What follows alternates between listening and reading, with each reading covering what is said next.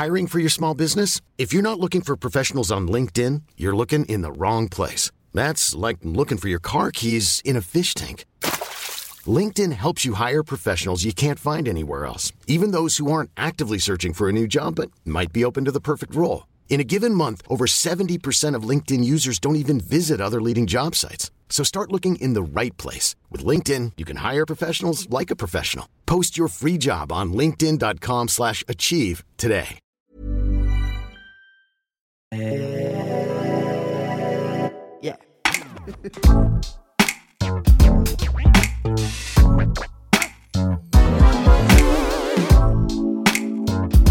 Podcast. Podcast. Salut, c'est Juliette Katz. Bienvenue dans le podcast, l'émission qui refuse de se taire. Chaque semaine, j'invite une personne pour discuter ensemble d'un sujet de société, des conversations authentiques, sans filtre ni censure, sur des sujets parfois brûlants. Préparez-vous à être chamboulé, à rire et à peut-être penser différemment. Alors installez-vous confortablement et laissez-vous embarquer dans ce voyage sonore où la liberté d'expression est la clé. Le podcast, c'est votre rendez-vous sans convention ni tabou.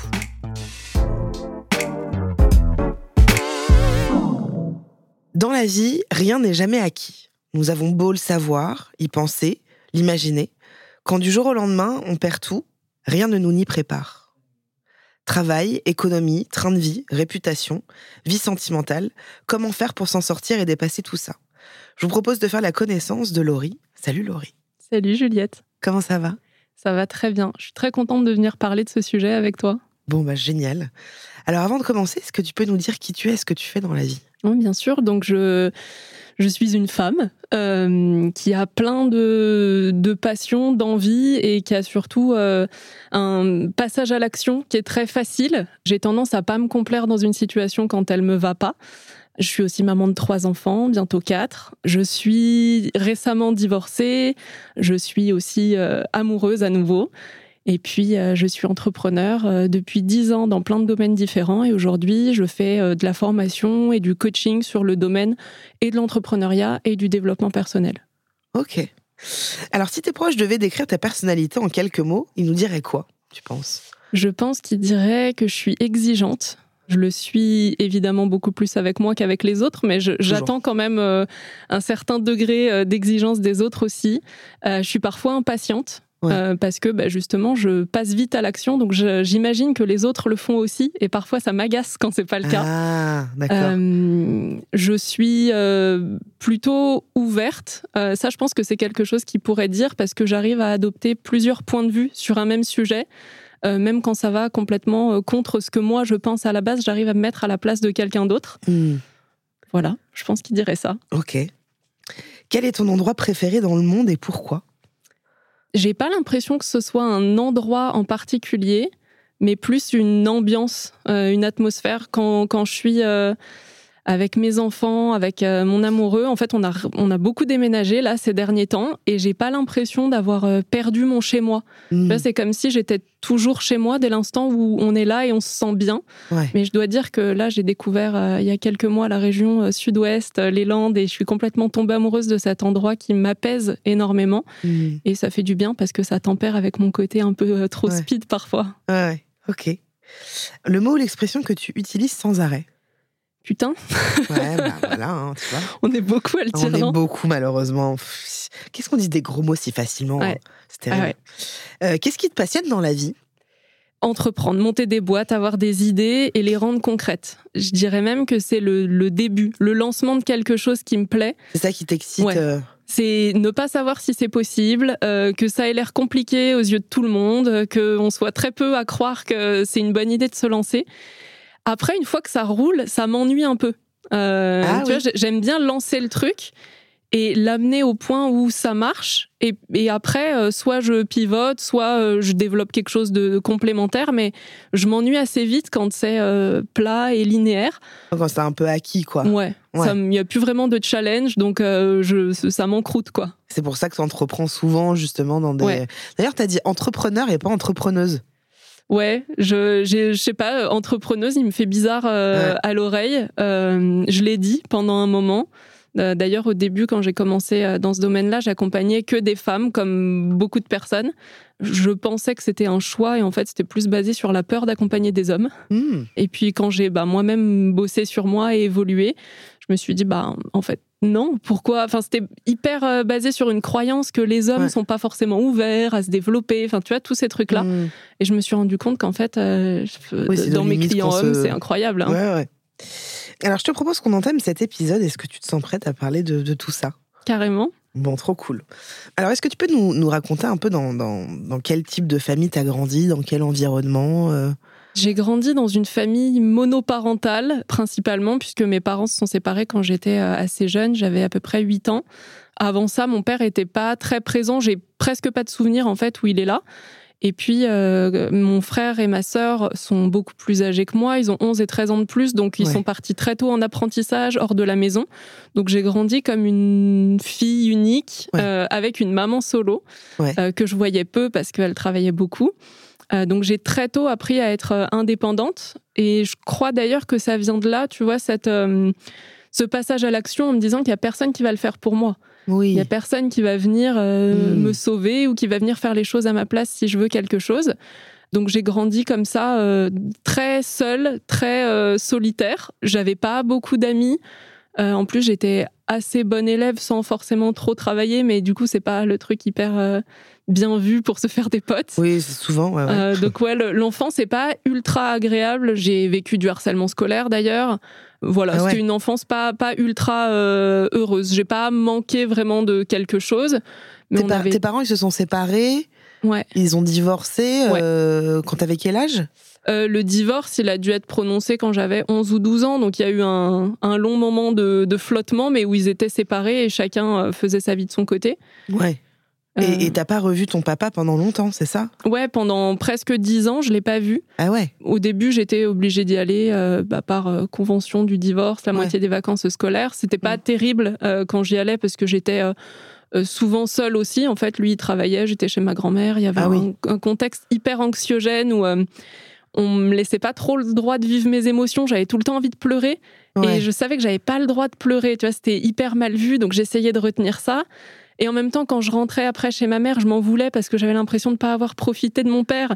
Et du Ah. coup, j'avais aussi envie de pleurer. Et elle, elle le prenait mal parce qu'elle se disait bah, Je comprends pas, tu voulais pas y aller, maintenant tu pleures. Ouais. Donc j'étais tout le temps en train de penser à comment je peux, moi, faire en sorte que les autres ne voient pas trop ce que je ressens et que ça les Mhm. impacte pas. Et vois, très tôt, j'ai eu cette espèce de conscience-là de fais passer comment les autres vont se sentir avant de vivre toi tes émotions. Ouais, ouais, ouais. Je, je vois très bien. Donc pas ouf. Ouais. Et donc, t'as pas vu ton papa pendant quelques temps, du coup, Ouais. pendant un long moment? Pourquoi euh, t'as, t'as- Pourquoi? Eh ben, c'est une question que je me pose toujours et à laquelle je pense que j'aurai jamais de réponse. Je pense que lui était. euh, En fait, j'ai pas les versions de l'histoire de tout le monde, tu vois. Je, je- chez ma mère, j'étais un peu montée indirectement contre mon père. Ah chez ouais. mon père, j'étais montée contre ma mère, là, très directement. Ouais, Du coup, il y avait un climat où eux-mêmes se parlaient pas, c'était hyper tendu. ouais.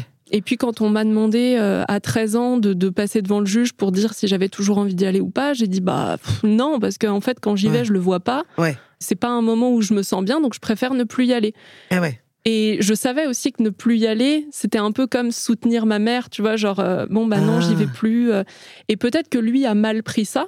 Ouais. Euh, c'est possible, je sais pas, c'est quelqu'un qui parlait pas du tout, donc. euh, Mais il a été en demande de te voir euh, pendant non, ces années non, Ah pas vraiment. Enfin, en tout cas, pas à ce que je le sache. Ouais. Donc, de mes 13 ans jusqu'à euh, ouais, mes 20, 24, 25 ans, on s'est pas vu. Fou. Ouais. Ouais. Et sans raison apparente pour moi, en fait. Tu vois, au début, j'avais beaucoup de colère parce que je vivais mon injustice, quoi. Je comprenais pas pourquoi. Et après, j'étais plus dans une espèce de résignation, de bon, bah, c'est comme ça. J'ai essayé plusieurs fois de l'appeler, mais dès que j'entendais sa voix, je raccrochais. Donc j'ai vécu ouais, une dizaine d'années comme ça, un peu dans le, dans le flou, sans trop savoir. Puis on s'est revus complètement par hasard. Il était chez ma sœur, je suis allée chez ma sœur.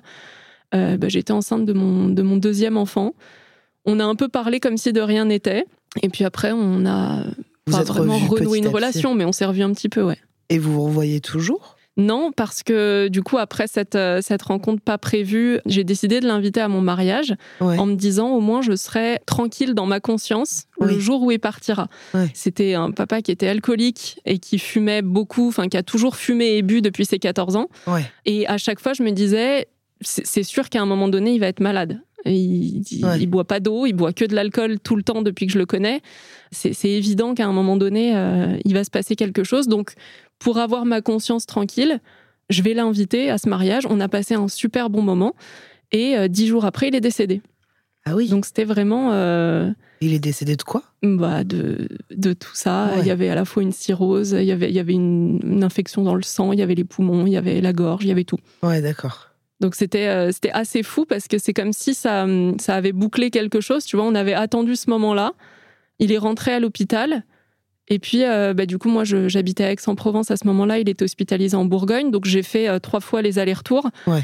Et en fait, je me suis dit, bah, je, je pense pas qu'il va sortir. Donc, c'est le moment aussi, peut-être, de faire des souvenirs avec lui, même si eh c'est pas les souvenirs que j'aurais voulu. Hmm. Donc, je posais mon téléphone dans un coin de la pièce et puis je filmais, tu vois, les moments.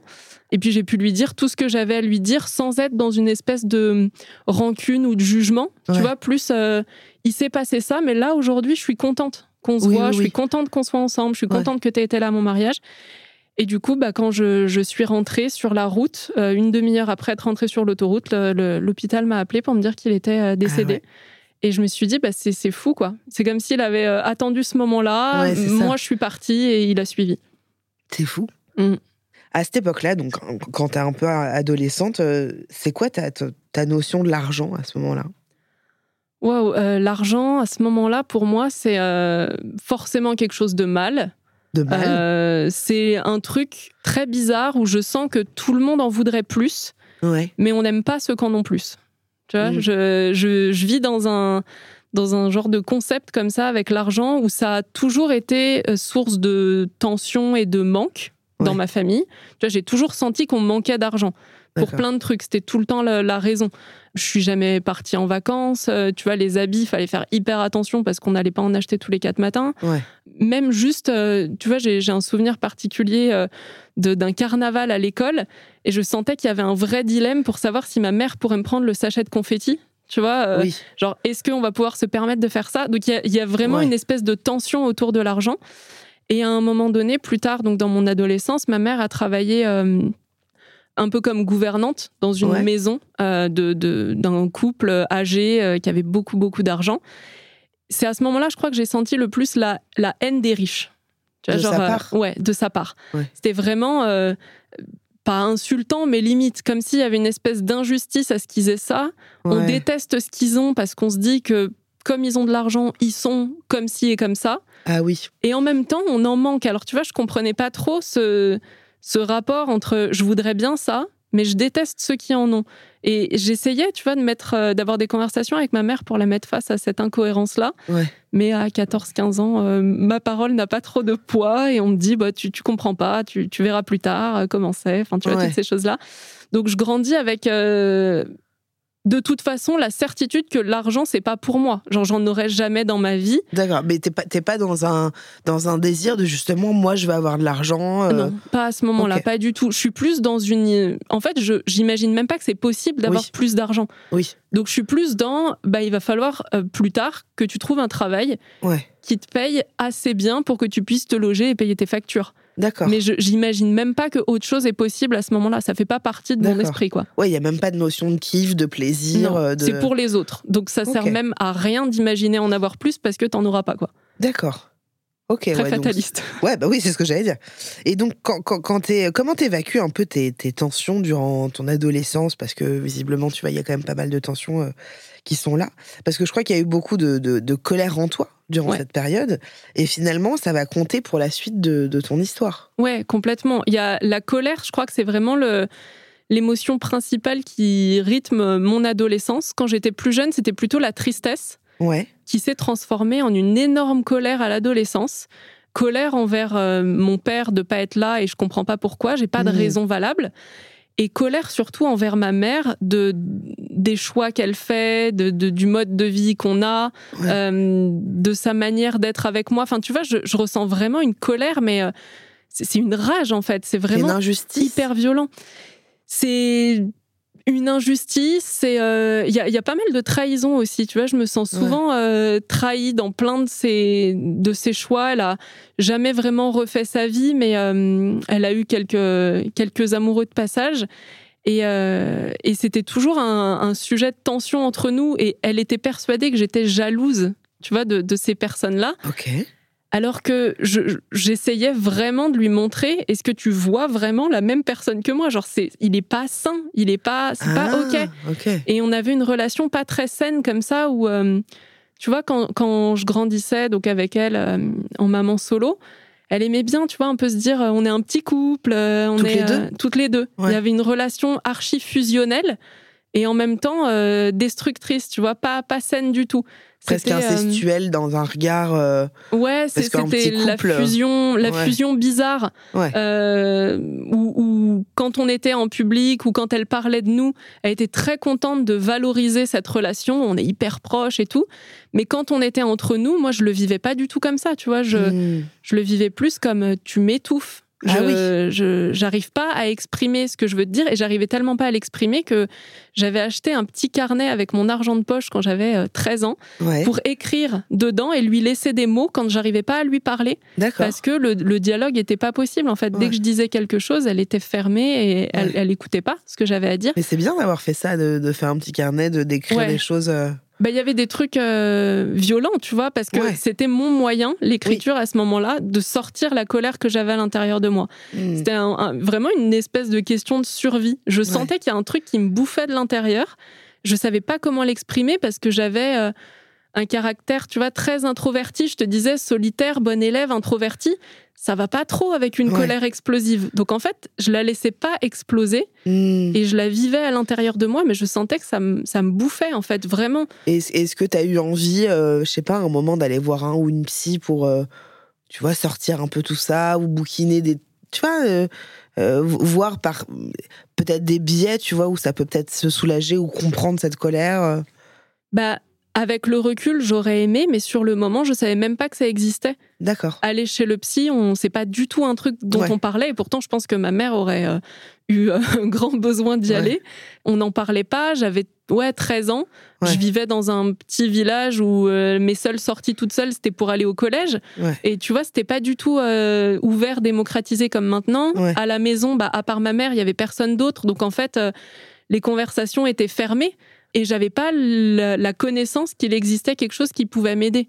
Et alors, en quoi euh, ta colère et ta tristesse a, a pu aider euh, la suite de ta vie euh? J'ai l'impression que justement, parce qu'il y a eu quand même pas mal de, ouais, de colère, de tristesse, de tension, de frustration pendant cette adolescence-là.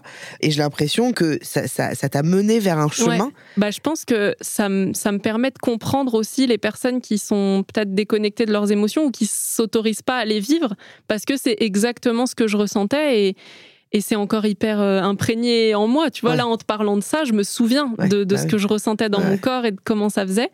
Et puis, en fait, j'ai l'impression que c'est la première fois que j'ai découvert le développement personnel sans le savoir et sans mettre de nom dessus. D'accord. Je me suis dit, mais en fait, je me voyais vraiment à un carrefour et c'est soit tu restes avec ce truc-là, mais, mais tu vas crever. Genre, littéralement, c'était tellement douloureux que je voyais pas l'issue où ça pouvait euh, aller bien à un moment donné dans ma vie. Soit j'accepte d'aller regarder pourquoi je me sens si mal, pourquoi je me mets à pleurer pour rien comme ça. Et c'est sûr que ça va me faire descendre encore plus bas, mais par contre, peut-être qu'après, ça ira mieux. Ouais. Et juste l'hypothèse de peut-être ça pourra aller mieux, bah, c'est ce qui m'a fait me dire, euh, ok, vas-y, je plonge. Et j'ai commencé à, à écrire toute seule, pour moi, tu vois, cette fois pas dans le carnet pour que ma Au mère carnet, puisse ouais. lire le truc, ouais. mais pour moi. J'ai écrit euh, des lettres à mon père, je me suis écrit des lettres à moi, j'ai écrit euh, tout ce que je pensais à ma mère. À cette époque-là, je faisais beaucoup de cauchemars aussi euh, de trucs de violence. Tu vois, euh, je la jetais d'un pont, enfin, tu vois, des trucs comme ça. Et à partir du moment où j'ai commencé d'écrire et à sortir tout ça de, de moi, bah, ça s'est calmé aussi. Ouais. Tu vois, c'est comme si j'ouvrais la porte. Là, j'avais une quinzaine d'années. Ouais. Ok. Et est-ce qu'à un moment, tu t'es intéressé à un peu, fin, adolescence, à la- je sais pas, au dev perso, à des trucs, mais vraiment concrètement ou pas encore à ce moment-là? Non, pas encore. Le, le dev perso, vraiment, c'est arrivé euh, tard dans ma vie. Euh, c'est arrivé il y a, je dirais, max 5 ans. Ok. Bon, Euh, comme une après, révélation, mais à ce moment-là, non, j'ai aucune idée qu'il existe quelque chose euh, Ouais. qui parle de ça, quoi. Ouais, ouais. Ok. Et donc, vers tes 17 ans, tu pars t'installer à Aix-en-Provence. Ouais. Pourquoi tu, tu prends cette décision-là? Euh, pour m'extraire de cette relation que je commence à sentir toxique Avec ta euh, maman avec ma mère. c'est l'année où je passe le bac. Je sais que juste après l'été, je vais avoir 18 ans. Ouais. Euh, et j'ai envie de poursuivre mes études parce qu'à ce moment-là, je vais être prof de français. D'accord. Et puis, bah, dans le, le village où je suis, il n'y a pas d'université. Il faut forcément partir à au moins une heure, une heure et demie de la maison. Ouais. Il fallait que j'habite dans une cité universitaire parce que j'allais pas faire les allers-retours tous les jours. C'est hyper mal desservi. Et du coup, je me dis, bah, quitte à partir, autant partir plus loin. Et mon amoureux de cette époque-là habitait à Aix-en-Provence. Euh, et lui avait passé son bac dans, dans la même ville que moi et allait repartir. Et je me suis dit, bah, bingo, je peux Ouais. aller là-bas et ça va être génial. Et comment ta mère, elle le vit ça? Mal, Ouais? très mal. Elle est, je pense qu'elle le vit comme une trahison ou un abandon ou un truc comme ça. Elle est pas du tout d'accord. Euh. Pendant plusieurs semaines, euh, elle me fait la tête. Euh, tu vois, il y a une relation très euh, enfantine Ouais. aussi, pas du Ouais. tout adulte. Donc elle, elle essaye plein de trucs. Elle essaye de m'intimider, elle essaye de, de se mettre en colère, elle essaye de- d'attirer un, un peu ma, ma pitié en, en pleurant et en me montrant qu'elle va se sentir seule. Enfin, tu vois, il y a plein de, de, de scénarios qui sont tentés pour que je change d'avis, mais c'est trop important pour moi à ce Mmh, moment-là. tu Je, je le vois comme une libération et Mmh. en fait, je plie pas, je cède pas. Et je crois que c'est la première fois d'ailleurs que vraiment je lui tiens tête sur un truc et où je me dis, c'est ok si à la fin ça nous amène à couper les ponts, mais c'est trop important pour moi de partir. Moi, ça, tu vois, j'admire les gens comme ça. Je- parce que je trouve que c'est hyper difficile, hein, tu Bah vois, ouais. de, de- surtout en plus à cet âge-là, vers 17-18 ans. C'est la fin de la. Je sais pas si on est encore adolescent à ce Ouais. moment-là. Pour moi, on est en fin d'adolescence, quoi. Et ce truc où quand ta mère, elle te, elle t'intimide, elle te culpabilise, elle machin et tout, tu dis non, c'est moi, c'est ma vie. Quand tu dis stop à cet âge-là, franchement, chapeau. Hein.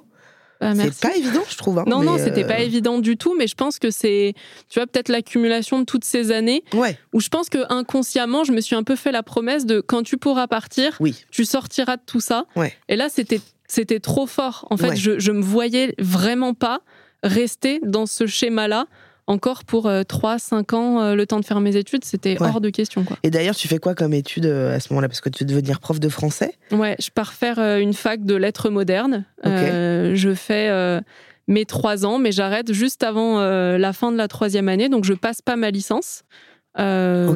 Parce que je, en fait, j'ai très envie de rentrer dans la vie active. J'ai très envie de gagner un vrai salaire et d'avoir un enfant.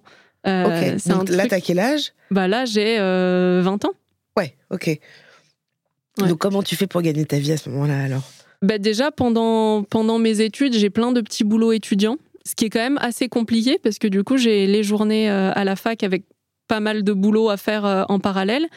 J'ai un petit job le midi où je vais surveiller des enfants en périscolaire euh, dans une école. Ouais. Et j'ai un petit job le soir où je garde une petite fille à la- de la sortie d'école jusqu'à 19-20 heures. Ouais, donc c'est dense. C'est très très dense et en fait bah, je, je- je- j'arrive à me faire un petit peu d'argent mais en même temps j'ai pas trop le choix parce que bah, ma mère euh, participe pas tu vois donc j'ai la Mm. bourse et si je veux euh, plus que survivre il faut que je bosse Ouais. euh, à côté et euh, il y a la pause des, des vacances d'été où là je prends un contrat euh, plus que temps plein puisque je fais plein d'heures supplémentaires et je gagne ma première vraie paye j'ai euh, 1800 euros et c'est genre pour moi waouh Ouais. exceptionnel. C'est genre Ouais. le meilleur salaire que je pouvais espérer. Je Mm. J'imaginais même pas pouvoir gagner ça dans, tu vois, un CDI, un truc comme ça. Donc je me dis incroyable. Mais donc ça veut dire qu'avec ces 1800 euros, tu peux payer ton logement, ta bouffe et aussi des kiffs. C'est ça. Et donc là, tu t'autorises Ouais. à dépenser de l'argent en te faisant plaisir. Ouais, avec beaucoup de culpabilité. C'est ce que j'avais. Oui, Ouais. beaucoup de culpabilité. Mais en même temps, est-ce que t'aimes ça ou à chaque fois tu dis non, non, non, je peux pas. J'aime ça.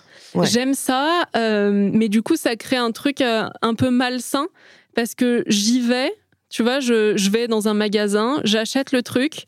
Et après, pendant une semaine, je suis pas bien en me disant Ah Oh, oui. mais peut-être je vais le ramener, oh, je sais pas si j'ai bien fait. Tu vois, il y a tout un truc où en fait, je kiffe sur le moment. Ouais, bah, Bah après, c'est tellement bah, désagréable. t'as tellement pas grandi avec ça Ouais. que ouais, ouais. Ouais, il y a pas de notion de plaisir, tu vois, Mm. avant. Dans, dans moi, ma conception de l'argent, ça sert pas à se faire plaisir, ça Ouais, ouais. sert à payer des choses utiles, Ouais. euh, des choses nécessaires.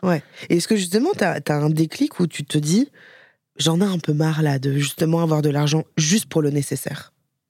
Euh, bah, ou je sais pas si à ce moment-là, je me dis vraiment ça. Je le vois plus comme euh, bon, là, j'ai réussi à gagner un peu plus parce que c'est l'été, je peux travailler à temps plein, mais je sais que c'est bientôt fini parce qu'il va y avoir la rentrée, puis je vais reprendre juste un job étudiant, donc ça Mhm. paye pas autant. Euh, donc c'est plus. tu vois, basé sur le manque. De je vais faire des provisions. Genre, tant que je Ah, peux payer quelque chose, je vais l'acheter maintenant. Mm. Et comme ça, après, je, je l'aurai. Tu vois, j'aurai plus l'argent, mais au moins j'aurai le truc. Ouais, ouais, ouais. C'est plus dans, ce, dans cet état d'esprit-là. D'accord, donc il n'y a pas eu un moment où tu t'es dit euh, j'en ai marre de pas gagner d'argent. J'en ai marre de pas gagner assez d'argent. Bah, hum, un peu, euh, un peu, mais dans la plainte, tu vois, sans chercher de solution. Un peu comme plein de gens, en fait. Ouais. J'aimerais bien gagner plus, j'en ai marre de pas gagner plus, mais comme si c'était la faute du patron qui payait pas assez. Ouais. Tu vois, pas vraiment comme si moi je pouvais aller chercher plus. Je croyais Ouais. pas du tout que c'était possible, ça. Mais attends, t'as fait tes études, t'as as arrêté avant ta licence, c'est Ouais. ça? Et pourquoi?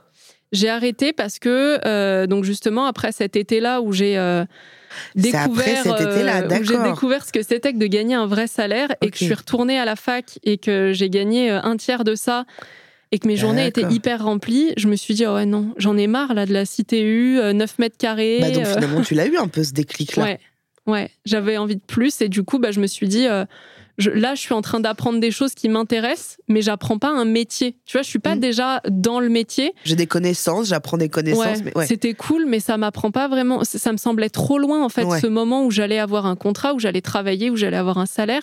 Et j'avais envie d'avoir un enfant depuis, depuis très jeune. En fait, je sais que je veux des enfants jeunes. J'étais donc en, en couple avec le père de mes enfants. On vivait tous les deux dans 9 mètres carrés euh, dans notre chambre. Ouais. Et, euh, et à un moment, je me suis dit, non, mais c'est bon, là, je- j'en ai marre. J'ai envie d'avoir un, un vrai petit appart. Ouais. J'ai envie de pouvoir avoir des enfants, pas dans 3 ans, pas dans Ouais. 5 ans. Donc, je vais chercher un boulot. Et tant pis si je plante ma licence, puisque de toute façon, je sais que je veux plus être prof de français. Quoi. Ouais, ok. Comment, juste, je voudrais savoir, quand tu gagnes un peu là, donc c'est 1800 euros, comment ta mère, elle le vit? Oh, elle le sait pas Elle le sait pas? Non, elle le sait pas. Tu lui dis pas, ah, maman, j'ai gagné 1800 balles Non, non, pas à ce moment-là, je lui dis pas. Par contre, je lui ai dit après, plus tard dans la suite de mon parcours, et euh, j'ai l'impression qu'il y a un, un stade auquel c'est OK, on est content pour toi, mais quand c'est plus d'argent, tu deviens un peu bizarre. D'accord.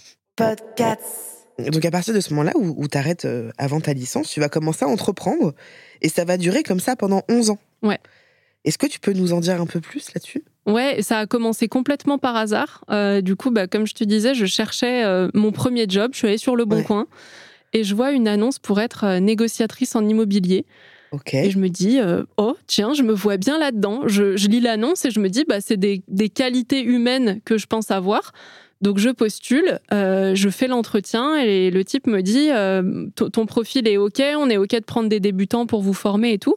Par contre, c'est forcément euh, sous le statut d'auto-entrepreneur. D'accord. Je dis, bah OK, je vais le monter Monter, ouais. pas de souci.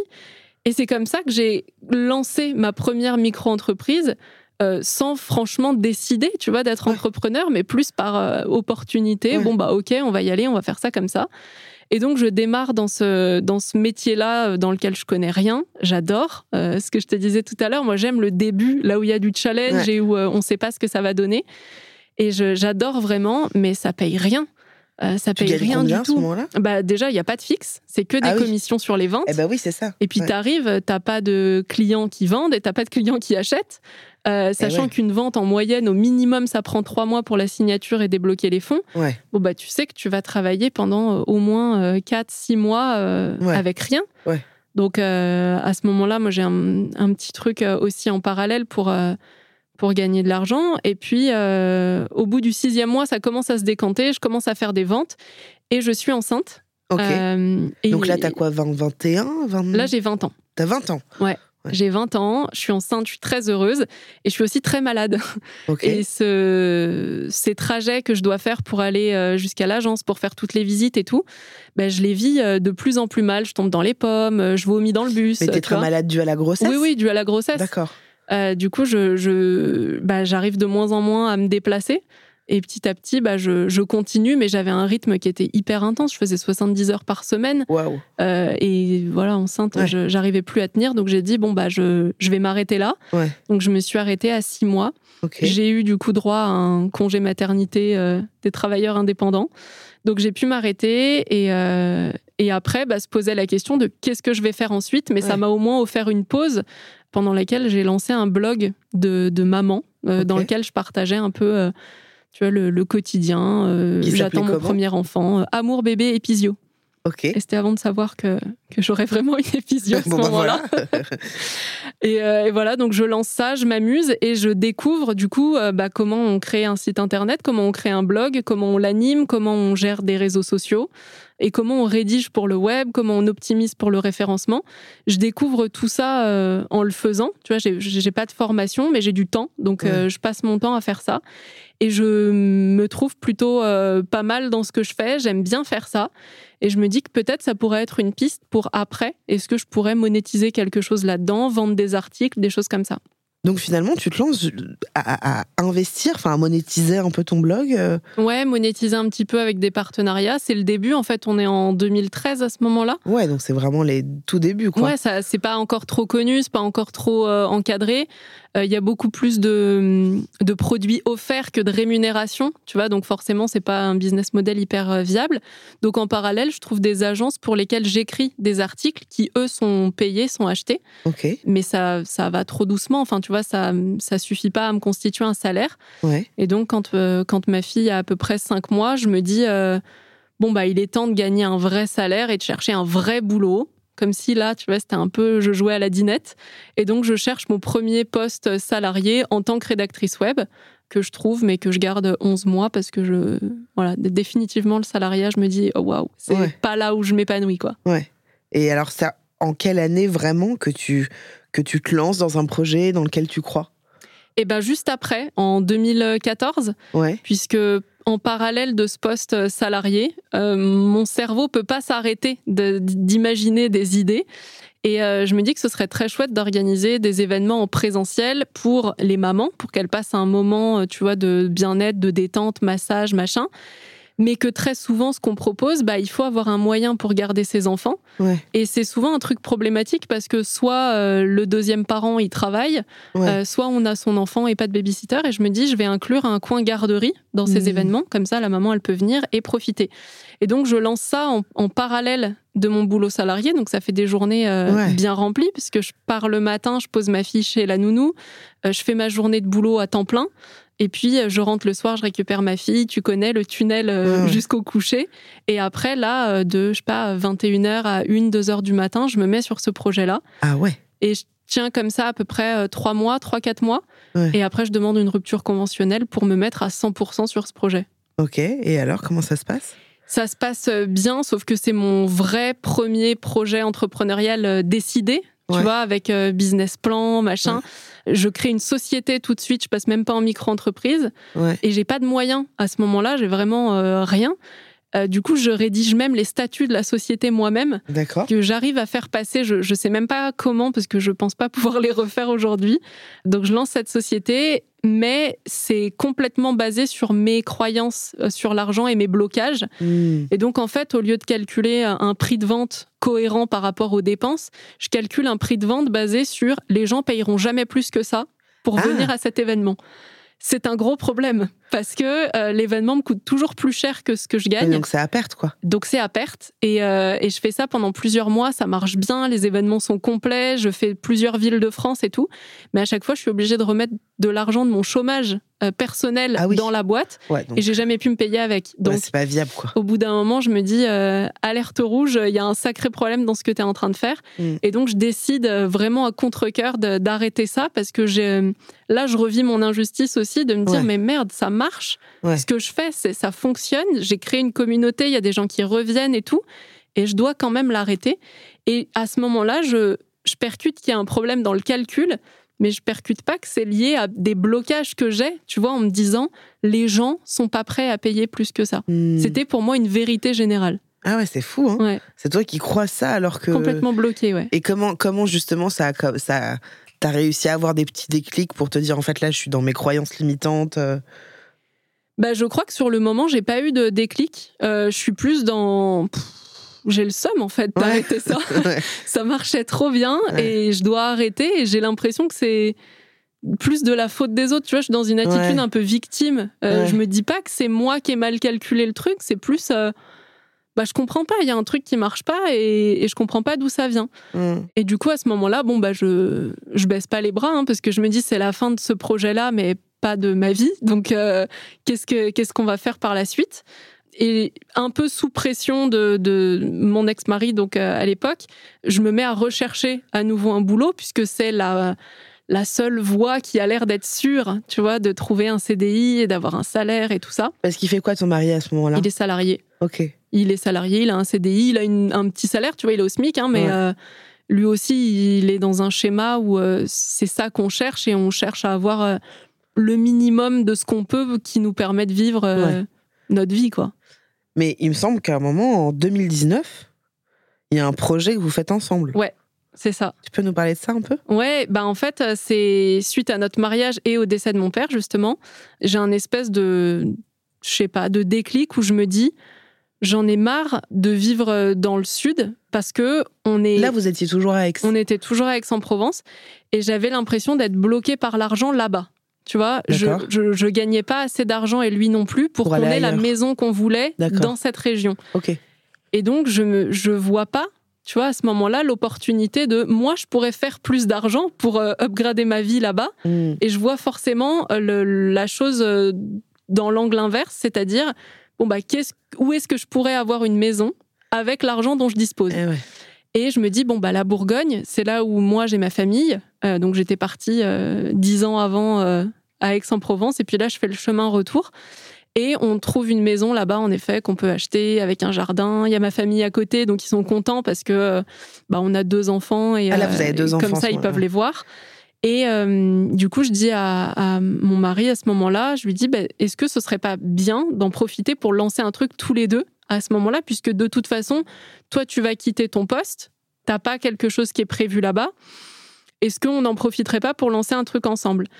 Et donc, on a euh, l'idée de lancer une marque euh, de prêt-à-porter pour hommes euh, grands. Et on lance le truc, enfin, je, lance le truc surtout, mais ça me rassure, je pense, d'avoir un, un backup et de me dire je suis pas seule dans l'histoire. Mmh.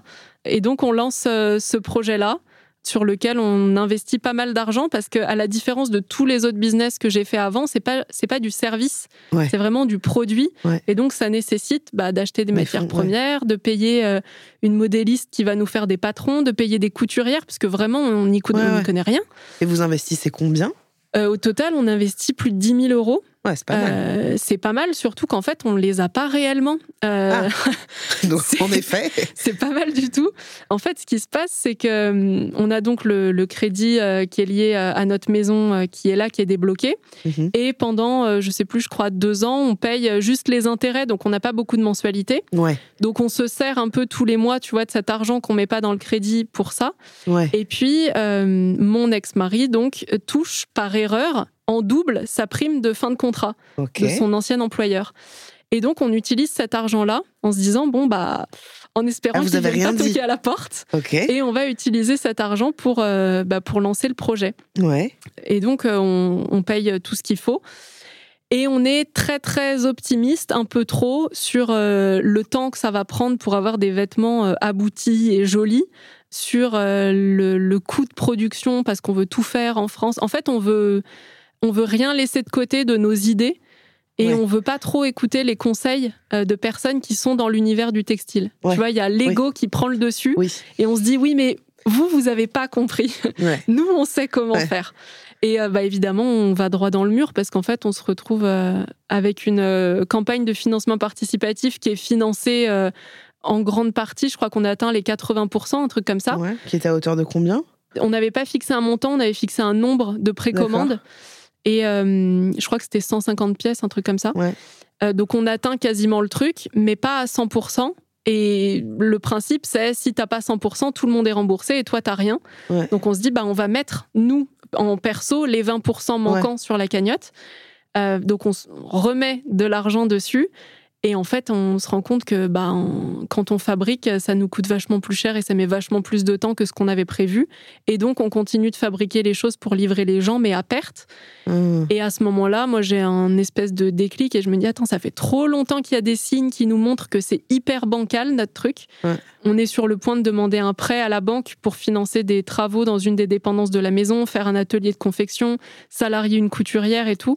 Et là, je me dis non, je, fais marche arrière. C'est tant pis. En fait, j'ai vachement de mal à me dire j'ai mis tout cet argent pour rien. vraiment littéralement pour rien. Mais d'un autre côté, je me dis, ouais, c'est trop chaud. Si, si tu n'arrives déjà pas à faire financer une, une campagne à 100% et que toi, tu remets à chaque fois de l'argent, il y a, y a, un message là, il faut, il faut arrêter le truc avant que ce soit trop compliqué. Et donc, je décide d'arrêter ça, on décide d'arrêter ça. Et ça, c'est un énorme coup dur parce que c'est la première fois que vraiment je perdais de l'argent tu vois, euh, à, aussi grande échelle. Ouais, tu l'as fait aussi avec euh, quand tu avais ton blog. Ouais, mais, je le voyais moins. Ouais. Parce que c'était plus, euh, je rajoutais 100 euros par-ci, 200 euros par-là. Tu vois, c'était beaucoup plus petite somme, puis c'était lissé un peu tous les mois. Là, c'est vraiment, il y, y, a des fois où, où on n'a pas payé des factures pour pouvoir payer les fournisseurs. Du coup, moi, j'avais une liste qui s'allongeait de. Donc, tu commençais, enfin, vous, vous étiez un peu criblé de dettes. Ouais, ouais, non, c'était l'angoisse. Hein. Ouais, donc, et tu le vis mal parce qu'à la fois, tu étais excité par ce projet, tu vois que ça marche dans le sens où il y a mm. des gens qui font des précommandes, vous avez atteint la cagnotte à 80%, ce qui est quand même pas mal. Et en même temps, vous voyez que financièrement, ça, ça tient pas la route. Ouais, ça tient pas la route. Puis, enfin, il y avait eu trop d'erreurs depuis le début. On voulait lancer trop de pièces en même temps.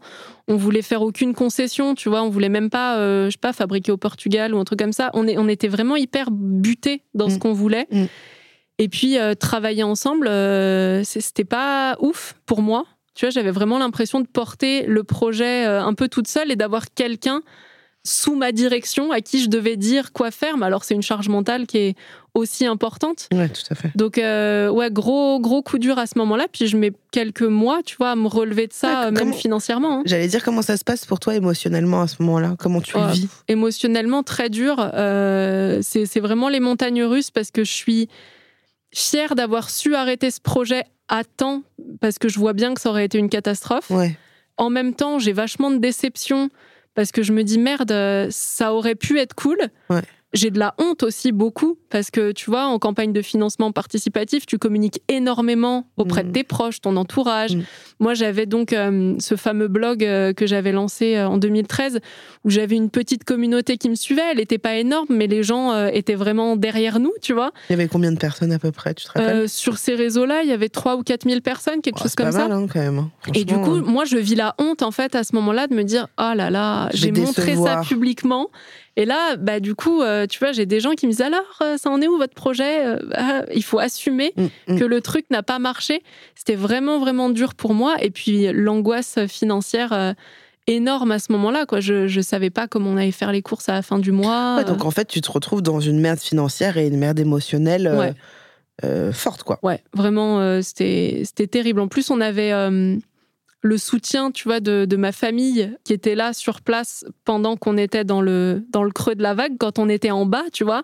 Ça, ça me touchait vachement. Ils étaient présents, tu vois. Euh, ils, ils sont allés nous faire des courses. Euh, ma mère nous avait rempli le, la cuve de fuel pour qu'on puisse se chauffer. Enfin, tu vois, il y avait une espèce de solidarité qui s'est mise en place et je me sentais... Euh, comme une merde en fait à ce moment-là, tu vois, genre oh là là, j'ai voulu monter un truc, je me suis prise pour je sais pas qui, et euh, me voilà en train de. Mais en même temps, c'est beau parce que, parce que tu vois, tu as, eu cette envie. moi, j'ai l'impression que depuis, on, on va avancer après, mais je trouve que de, depuis quand même toutes ces années-là, tu testes des choses, quoi. Ouais. Tu testes des choses et tu arrives aussi à dire là, j'arrête, là, c'est terminé.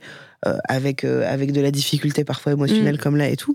Mais je trouve, il y a quand même beaucoup de gens, je dirais pratiquement même la majorité des gens, ont des projets, mais ils se lancent pas par peur, par machin et tout. Et toi, t'y vas, tu vois. Oui, oui, Sauf que, en effet, là, tu dis bon, j'y suis allé peut-être un peu trop, mais, mais, mais j'y vais, je teste le truc. Et puis c'est quand même comme tu dis, c'est assez joli que, que, ta famille soit là, euh, qu'ils vous soutiennent et tout. Euh. Mm. mais, mais je comprends que ça doit être très difficile. Euh, parce que t'as quel âge là, à ce moment-là? Là, j'ai 25, 26 ans. Ouais, t'as deux enfants. Ouais. Ouais, ouais, j'imagine.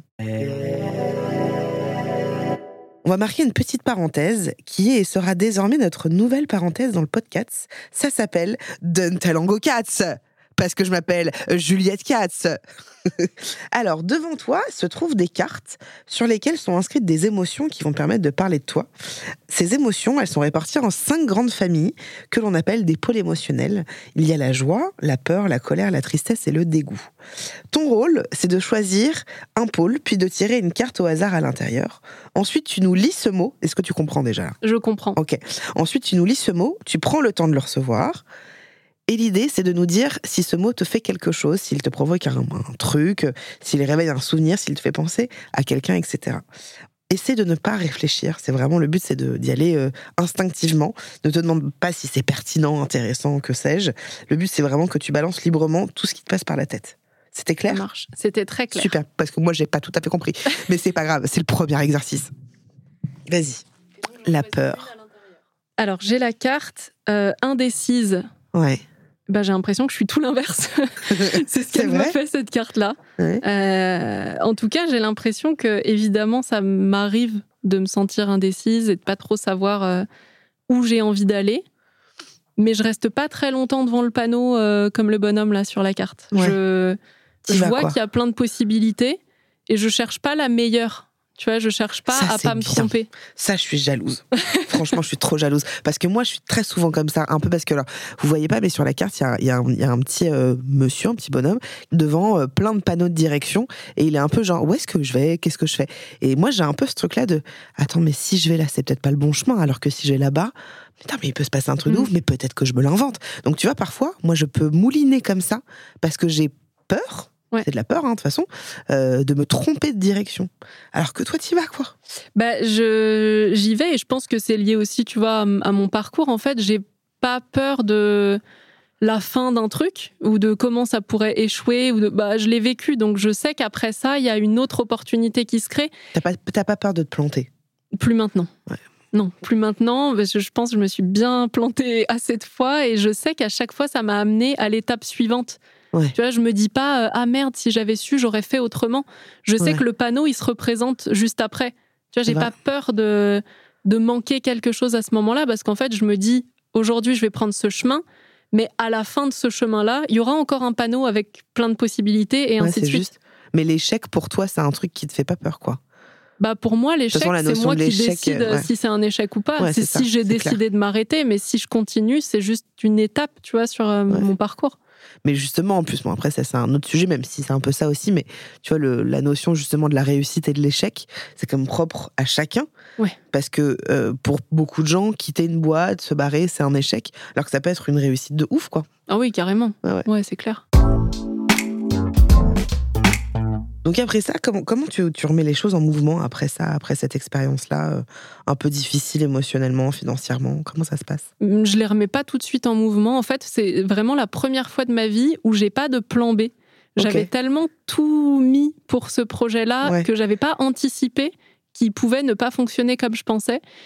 Et du coup, j'ai pas, euh, bah, j'ai pas prévu de plan dans le cas où ça marchait pas. Et en fait, je me retrouve euh, perplexe, perdue. Euh, je me dis, j'ai aucune idée de ce que je vais faire de ma vie. Et en plus, à ce moment-là, j'apprends que je suis enceinte de mon troisième enfant Yes. qui est une belle surprise, mais qui est Ouais. une surprise. Et je me dis, euh, ah waouh, c'était pas le moment que j'aurais choisi. Ouais. Mais, euh, mais ok, c'est juste que là, vraiment, je j'ai aucune idée de ce que je vais faire. J'ai j'ai moins que pas d'argent parce que je, je dois de l'argent que j'ai pas. Et ton mari, à ce moment-là, il, il, il se il a le remet- chômage. Il a le chômage, d'accord. Il a le chômage et, euh, et on est vraiment dans un coin perdu, perdu de la Bourgogne Ouais. où euh, le premier job qu'il pourrait trouver, il faut qu'il fasse une heure et quart, une heure et demie de route, tu vois, Ah ouais. euh, pour y aller. Donc c'est sacrément galère. Puis lui, il a deux ans de chômage devant lui. Donc Ouais. on se dit à la limite, c'est déjà un, un revenu qui est maintenu. C'était combien par mois? Euh, 1000 1600, je crois, un truc comme ça. C'est pas beaucoup pour 5. Ouais. Attends, un, deux, enfin presque 5. Ouais. Moi, j'avais mon chômage, mais qui se terminait deux mois plus tard. Ah ouais. Je suis enceinte, c'est un troisième enfant, donc ça se voit assez vite. Donc euh, je, je teste même pas d'aller me faire embaucher quelque Ouais. part. Et puis euh, je suis dans un flou euh, complet. Et en fait, je me sens lutter, tu vois, pour me dire allez, c'est reparti. Qu'est-ce qu'on fait Ouais. maintenant? Mais ça sonne faux. Il y a Ouais. pas l'énergie, tu vois. Il y a, y a rien de tout ça.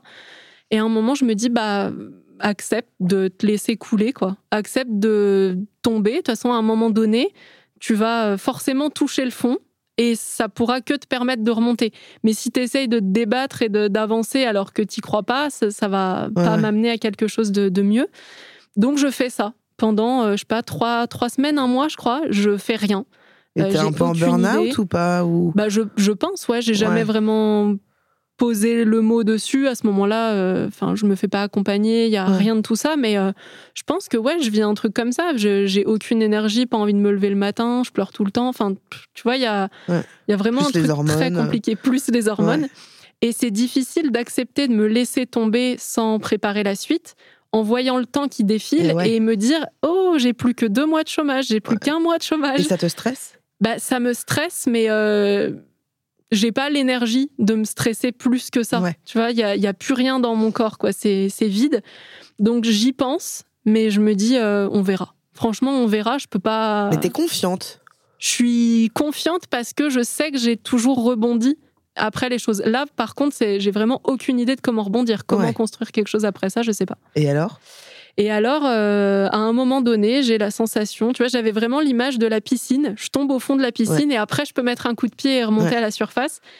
À un moment donné, je me dis, OK, ça y est, c'est c'est le moment où j'ai envie de repasser à l'action. Je sais pas quelle action, mais j'ai envie de me remettre en mouvement. Et j'étale plein de feuilles sur mon bureau, je les scotche toutes entre elles et je me remets à écrire tout ce que j'ai fait depuis le début de mon activité professionnelle, même les trucs qui comptent le moins, tu Ouais. vois, même les petits jobs étudiants, euh, euh, serveuse euh, dans une boulangerie, euh, enfin tu vois, tous les trucs Ouais. comme ça. Et je les catégorise un peu dans ce que j'ai appris, mes compétences, savoir, les savoirs, ce que j'ai développé comme savoir-faire et mes qualités à moi en tant que savoir-être. Ouais. Et je commence à me faire une espèce de mind map géante comme ça. Et euh, je, je mets plein de couleurs, j'essaye de regrouper des mots ensemble et tout. Je sais pas trop ce que je fais à ce moment-là, mais ça me fait du bien, Ouais. tu vois, de me dire, j'ai quand même un bagage avec moi. Je peux forcément faire quelque chose à partir de ça. Ouais. Et au même moment où je commence à, à- à noter tous ces trucs-là, il y a une, euh, une personne qui est devenue une amie pour qui j'avais travaillé, euh, j'avais fait son site internet et je lui avais euh, euh, fait des stratégies pour ses réseaux sociaux, des choses comme ça. Elle m'a dit, c'est fou parce que toi, à chaque fois, tu entreprends, tu as des idées, tu mènes un projet, des fois il marche, des fois il marche pas, mais tu y retournes à chaque fois et tu as tout le temps des idées. Est-ce que tu voudrais me coacher? Parce que moi, je, je- là, je m'en sors pas avec mon business, je sais qu'il y a des trucs à faire, mais je vois pas. Et du coup, moi, ça tombe un peu comme ça et je me dis, euh, bah ouais, ça me dirait bien parce que, en fait, c'est facile pour moi d'avoir des idées de Ouais. ce que tu pourrais faire, ce que tu pourrais mettre en place, ce qui est à améliorer. Et en même temps, ça me paraît tellement facile que j'y ai pas pensé. Et quand je regarde euh, la carte avec euh, tout ce que j'ai écrit, bah ça fait sens en fait, Ouais. tu vois. Donc je me dis bah ok, on va faire un test. Je j'avais toujours mon ma micro-entreprise euh, qui avait existé, donc le numéro était juste à réactiver. Je me dis bah ok, euh, je te fais un tout petit prix parce que je sais pas trop où on va. Et tu Mais, allons-y. je lui vends ça euh, 300 euros, je crois, un truc Ouais, comme ça. on se voyait. on avait six séances ensemble, donc on s'est vu pendant plusieurs mois. Et, et je me dis bon bah vas-y, on va on va faire ça. euh, et c'est parti. Et t'as que elle comme cliente. J'ai que elle au début. Et en fait, on commence à faire euh, la première séance ensemble et je me dis, oh là là, j'ai mon Je cerveau, kiffe. il se met en feu là. Ouais. J'ai plein d'idées, j'ai euh, plein d'envies. Et tu vois, je ressens la vie qui revient dans mon corps, comme si elle Mm. m'avait quittée. Et là, elle est revenue. Et du coup, dans la foulée, je j'ouvre un compte Instagram, je communique sur mon ancien compte, donc celui du blog, pour dire bah voilà, euh, vous m'avez suivi dans telle et telle aventure, maintenant je me lance dans celle-là. Et c'est hyper dur comme exercice pour moi parce que j'ai l'impression d'avoir perdu toute crédibilité. Ouais. Tu vois, je les ai embarqués dans le projet Ouais, euh, bah, prêt à porter. ouais. Et puis en fait, bah, ça foire. Et Ouais. maintenant, je vous dis un nouveau projet. Ouais. J'ai peur en fait qu'on me dise ouais, tes plans foireux, euh, c'est bon. Et en fait, pas du tout. J'ai vachement de soutien. Et euh, très rapidement, du coup, j'ai 4, 5, 6 clientes qui me demandent des accompagnements comme ça aussi, Mais elle te demande quoi Via Internet? Euh, via mon compte Instagram. D'accord. En fait, je- j'explique ce que je fais avec cette cliente, Ok. j'explique le Donc là, format. t'as créé ton compte Instagram. Ouais. Ok. J'ai créé ce compte, j'explique le format, j'explique ce que je fais. Au début, c'est très euh, factuel, tu vois, très Ouais. axé business, stratégie, communication, comment on peut optimiser tout ça, parce que ça me rassure, c'est des Mhm. choses que je connais. Et puis surtout, j'ai fait tellement d'erreurs, moi, que maintenant j'ai des, des warnings énormes qui se mettent quand je vois les gens euh, Ouais. faire ces mêmes erreurs-là, ou, Ouais. ou avoir les mêmes blocages avec les prix, ou être enfermés dans leur ego et pas vouloir euh, voir dans le mur euh, dans lequel ils se dirigent et tout ça. Donc très rapidement, j'ai des clients comme ça qui, qui arrivent. Et donc, Euh, tu, tu arrives à te payer? J'arrive à me payer dès le, dès le premier mois. En fait, je Ah fais un, un chiffre d'affaires qui me permet de- d'équilibrer euh, mon chômage. Et puis dès le deuxième mois, bah, j'ai plus de chômage et là, je me paye complètement sur mon entreprise. Ok. Et donc là, tu restes en micro-entrepreneur? Je reste en micro-entreprise, ouais, pendant, euh, pendant un an. Ok. Pendant un an, je reste en micro-entreprise. Je développe ça euh, toute seule, tranquillement. J'ai pas vraiment besoin de d'aller chercher des clients. Enfin, je le fais pas en fait. je juste je parle de ce que je fais et ça vient à moi. Vraiment, mon, mon premier réseau de clients, c'est ceux qui m'ont suivi dans toutes mes aventures d'avant. Et euh, je trouve ça fou parce que ouais. j'avais tellement peur Eh ouais. de leur dire, bah voilà, je fais ça et qu'on croit pas en moi. Et en fait, je me rends compte que c'est tout l'inverse. C'est comme si les gens voyaient ça en moi avant même que moi je Oui, découvre que j'étais oui. capable de faire ce truc. Ouais, ouais. Et du coup, très rapidement, euh, je crois que le premier mois où je me lance, je, je me dis, il faut que j'enregistre un épisode de podcast sur ce projet qui a échoué. Pour, euh, tu vois, comme euh, clôturer le Pour chapitre marquer, et ouais. marquer ce truc de j'assume ce qui s'est passé et Ouais. je vous explique pourquoi ça a foiré. Tu vois, je, je tire des leçons, je comprends ce que j'ai mal fait, je comprends comment j'aurais pu le faire autrement et tout ça. Et ce podcast, il a vachement de succès auprès de- des personnes qui me suivent et même au-delà. Et euh, j'ai eu beaucoup de, de super retours. Et je crois que c'est là que j'ai compris que être vulnérable, c'était hyper euh, fort. En fait, Ouais. c'est- faire preuve de beaucoup de force, d'oser euh, montrer ces, ces faiblesses-là et de donner sur un plateau aux gens, bah voilà, tu peux m'attaquer sur ce sujet-là, mais puisque je te l'ai montré, Ouais. bah il y a plus rien à attaquer. Ouais. Et alors là, juste, t'as combien de personnes sur Instagram qui te suivent à ce moment-là? Oh, à ce moment-là, euh, pas beaucoup, je sais pas, 300 ou 500, quelque chose Ouais, comme mais ça. c'est 500 personnes qui sont intéressées par euh, ce que tu racontes, tout ça et tout. Ouais. Et alors, donc, tu fais ta première année micro-entreprise, après tu passes en société, j'imagine. Ouais. Ton mari, il est toujours au chômage. Ouais, exactement. Et comment ça se passe entre vous Euh, Est-ce que tu lui proposes d'intégrer le truc ou pas Ouais, en fait, cette année en micro-entreprise, je, je gère mon histoire euh, toute seule. J'ai donc un nouveau-né maintenant avec moi, Ouais. qui est quasiment tout le temps avec moi pendant les Ouais. séances de coaching et tout ça. J'arrive à bien développer ma micro-entreprise puisque c'est vraiment là où je commence à me dire c'est possible de faire plus d'argent que le minimum. Tu vois, Oui, vraiment au oui. début, quand je me lance, Ça y est, tu t'autorises. Ma seule idée, c'est je veux remplacer mon chômage, je veux 1000 euros par mois. Ouais. C'est tout ce que je demande. Ouais. Et en fait, je me rends compte que 1000 euros, je l'ai fait très vite. Et puis, je l'ai fait euh, de façon pré-. Ouais. Euh, C'est-à-dire que sur 3, 4, 6 mois, je suis capable de savoir combien je vais encaisser parce qu'il y a des gens qui s'inscrivent pour plus tard ou qui payent en plusieurs fois. Ouais. Et du coup, je me dis, mais ça veut dire que si je vends des choses en plus maintenant, ça va augmenter le chiffre d'affaires que je vais faire. C'est c'est Mmh. incroyable ce Mmh. truc. Ouais. Je découvre un peu la, la possibilité de l'entrepreneuriat que j'avais pas vu jusqu'à présent. Et je me dis, ok, bah, va- vas-y, va chercher plus. En fait, qu'est-ce que tu voudrais vraiment Ouais. si tu cherchais pas à avoir le minimum? Et là, je commence à lister un peu ma vie idéale, euh, quoi que- combien elle coûterait. voudrais À ce moment-là, euh, j'avais envie de pouvoir euh, aller au resto toutes les semaines, j'avais envie d'habiter dans une très belle maison, euh, j'avais envie d'être euh, au bord de la plage, j'avais envie de faire des voyages euh, 3-4 mois dans l'année. Enfin, tu vois, je commence à lister tout ça et à chiffrer. Et je me souviens que on a fait ça donc avec mon mari parce que lui est toujours au chômage et il, il sait pas vraiment ce qu'il veut faire. Lui, il profite un peu de cette période, tu vois, pour se poser. Et toi, ça te va? Moi, à ce moment-là, ça me va parce qu'il me, il me gêne pas, tu vois. Ouais. Genre, moi, je fais mon truc. Euh, la seule chose qui m'embête, c'est que j'ai l'impression d'avoir une double casquette tout le temps, c'est-à-dire et maman et entrepreneur, alors qu'il est à la maison et que tu vois, je, moi, ce que j'attendais à ce moment-là, c'est bah prends le relais avec les Ouais. enfants quand moi je bosse.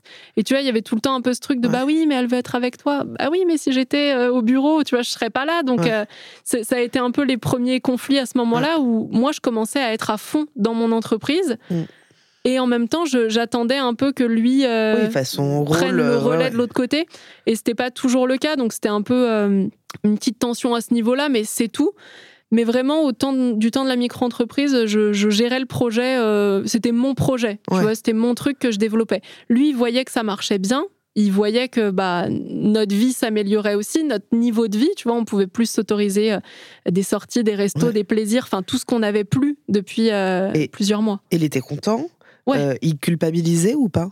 Oh non, Non. Ok. non, il était juste content. Ok. Et ta mère, euh, comment ça se passait là? Eh ben, euh, c'est drôle parce que tu vois, autant on a eu beaucoup de soutien de ma mère et ma sœur en particulier euh, quand on était dans la merde, autant quand j'ai dit, bah, on va relancer Enfin, je vais relancer un projet, je vais me remettre dans l'entrepreneuriat, puis là, je sens que ça va bien marcher et tout. euh, J'ai déjà des demandes. Enfin, vraiment, ça commence pas comme les autres projets.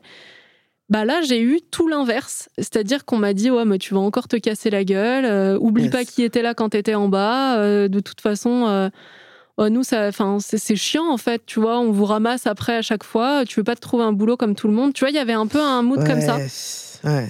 Et c'était super dur Ouais, ce moment-là, vraiment super dur. Et en plus, au moment où moi j'ai commencé à ne plus chercher à gagner le minimum, mais à me dire ok, ma- vie idéale, elle ressemble à quoi, combien je veux Ouais. gagner d'argent et tout, j'ai senti qu'il y a un énorme fossé qui s'est creusé entre nous, où en fait dès que je parlais un tout petit peu de ça, de projet, de ce qu'on aimerait faire et tout.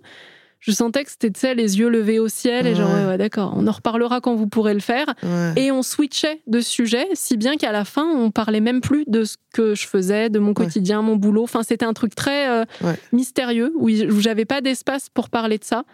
Et en plus, je travaillais beaucoup parce que hum, j'avais que des clients en accompagnement individuel à ce moment-là. Et dans la phase où c'est monté le plus haut, j'avais 25 personnes en même temps. Ah. Et du coup, tu vois, à caler tous les rendez-vous dans la semaine, des fois le week-end, le soir et tout. Et il y a plusieurs euh, genre petits repas de famille qu'on organisait auxquels moi j'arrivais plus tard parce que j'avais un rendez-vous avant, même si c'était le week-end, même si Mhm. c'était en soirée. Et ça, c'était euh, pas du tout bien vu. Tu vois, c'était Par ta oui, mère. ma mère et ma sœur, ouais. Ouais. C'était oui, enfin de toute façon, toi, on sait, hein, t'as beaucoup de boulot, mais tu vois un peu sur le ton de la moquerie, comme si euh, je m'inventais une vie euh, que j'avais pas vraiment. Ouais. Du coup, là, il y a un énorme écart qui a commencé à se creuser, où Bah. au final, j'ai plus tellement parlé de ce que je faisais. Et puis voilà, ça, ça a été le temps de, de la micro-entreprise. Et petit à petit, bah, j'avais euh, de plus en plus de clients, donc de plus en plus d'administratifs aussi à gérer, euh, les devis, les factures, euh, le suivi compta, tout ça. Et j'ai dit à mon mari, est-ce que ça te, ça te dit de me filer un coup de main là-dessus? Comme toi, t'as pas de boulot et que bah, pour l'instant, il n'y a pas vraiment de projet, est-ce que tu es OK de m'aider euh, sur le sujet? Entre-temps, j'ai été euh, euh, organisme de, formation, donc je pouvais accepter le CPF. Et ça, c'est pas mal d'administratif aussi. Ouais. Et du coup, je lui ai dit, est-ce que ça te va si toi, tu gères cette partie-là?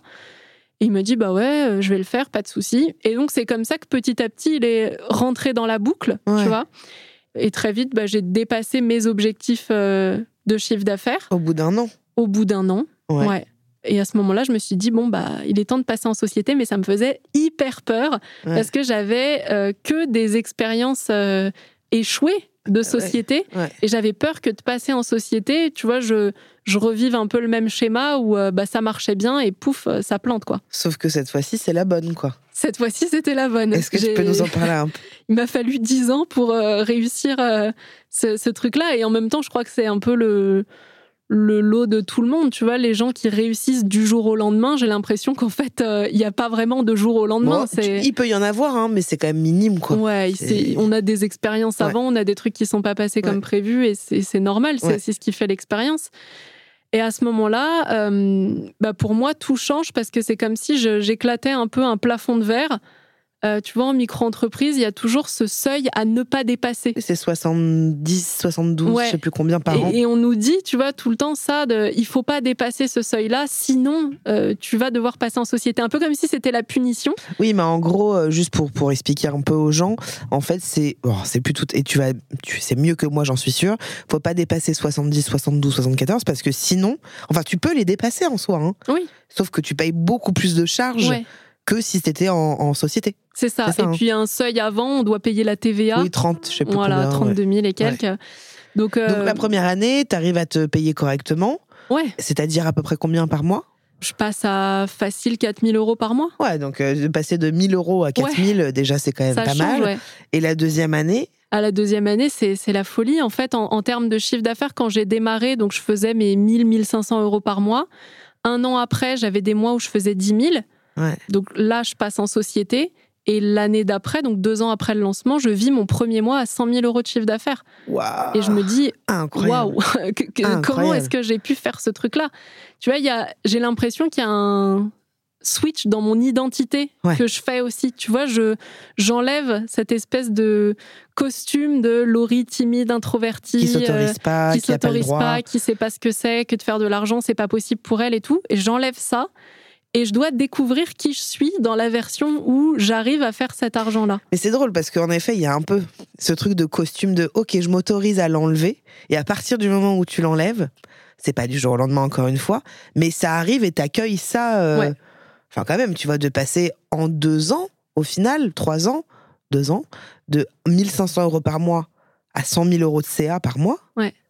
C'est quand même, euh, c'est Bah, c'est incroyable. énorme. et tu le culpabilises? Ou pas Ou là, t'es plutôt, putain, je suis fière. Je suis hyper fière. Je suis hyper fière. Les seuls moments où je me sens euh, moins bien de faire cet argent, c'est euh, quand j'en parle avec ma mère et ma sœur. Parce que, euh, tu vois, tu me demandais quand j'avais eu mon premier salaire à 1800, est-ce que j'avais appelé ma mère pour lui Ouais. dire, ouais, trop bien? Non. Par contre, quand j'ai fait des, des gros chiffres d'affaires comme ça, là, oui, je me suis dit, je sais pas, j'avais un élan de Ouais. fierté, j'ai trop envie de te partager ça. Et en fait, j'ai senti que c'était trop loin de leur réalité, Ouais. tu vois. Et euh, ma sœur, je pense, jusqu'à aujourd'hui, pense que je mens, tu vois, que c'est faux, Ah, que ça n'existe pas. C'est tellement loin que c'est pas, Pas possible. Ça n'existe pas. D'accord. Mais donc, en fait, en même temps, ça s'entend. Bah oui. Tu vois, elles ont connu que ça. Bah donc, euh, de voir euh, leur sœur qui. euh, Enfin, sa sœur et, et sa fille de. Oh, ma, ma fille, elle fait des projets, ça marche pas trop, elle gagne pas trop. Et que là, d'un coup, euh, bah ouais, bah, j'ai eu 100 000 euros ce mois-ci. Oui, ça va, tu vas pas me la faire. Ouais. Quelque part, ça s'entend. Et en même temps, c'est une manière de pas du tout te considérer non plus. Ah bah Tu je vois, me sens pas du tout euh, considérée. ouais. Et d'ailleurs, euh, le fossé se creuse au fur et à mesure. Aujourd'hui, on n'a plus de, de, de relations. Tu vois, j'ai Ouais. compris en fait que c'est trop éloigné et que moi, ça m'apporte rien. Tu vois, j'ai j'ai fait le taf pendant plusieurs années d'essayer Ouais. de maintenir une relation, de tempérer ce que je pense, de pas toujours le dire pour euh, essayer de garder un semblant de relation. Et en fait, euh, en face, il n'y a, pas les mêmes efforts qui sont faits. Et moi, ça m'apporte rien, ça me fait pas du bien. Du coup, je me suis dit, bah, je... pourquoi je fais ça en fait? Je-. J'en ai marre, tu vois, ça me fatigue Ouais. et ça me donne rien de bon. Ouais. Donc, je vais arrêter de, de faire ça, quoi. Tu vois, moi, c'est marrant, ça a été l'inverse avec, euh, je dirais plus mon père plutôt que ma mère. Pourtant, ils sont encore ensemble et tout. Hein. Mais je me souviens, mon père, il a un rapport à l'argent. euh, Bon, on a tous un rapport à l'argent euh, un peu fucked up, hein, je trouve. Mais, euh, mais pour lui, c'est jamais assez. Ah ouais. Et euh, moi, j'ai été longtemps comme toi dans des galères financières. J'ai été au RSA pendant des années. Et quand je me suis lancée un peu sur les réseaux sociaux, il y a, il y a plus de sept ans maintenant, la première fois que j'ai mis de l'argent de côté, j'ai mis de l'argent de côté. Et j'ai mis 10 000 euros. Alors, c'est Ouais. pas d'un coup. hein. Et je montre ça à mon père, il fait Ouais, c'est pas mal, c'est pas. Ah oui. Tu vois, donc c'était l'opposé, quoi. C'était Ouais. jamais assez. Et, et maintenant, et donc j'ai été longtemps, tu vois, dans cette recherche de. euh, T'as vu, regarde papa, combien j'ai sur Ouais, mon la compte. validation. Le... Exactement. Ouais. La validation, la fierté, le truc. Et c'était toujours, ouais, c'est pas mal. Mais euh, c'est pas pas mal, frère. enfin, c'est beaucoup, tu vois. Genre, euh, 10 000 euros de côté, c'est énorme.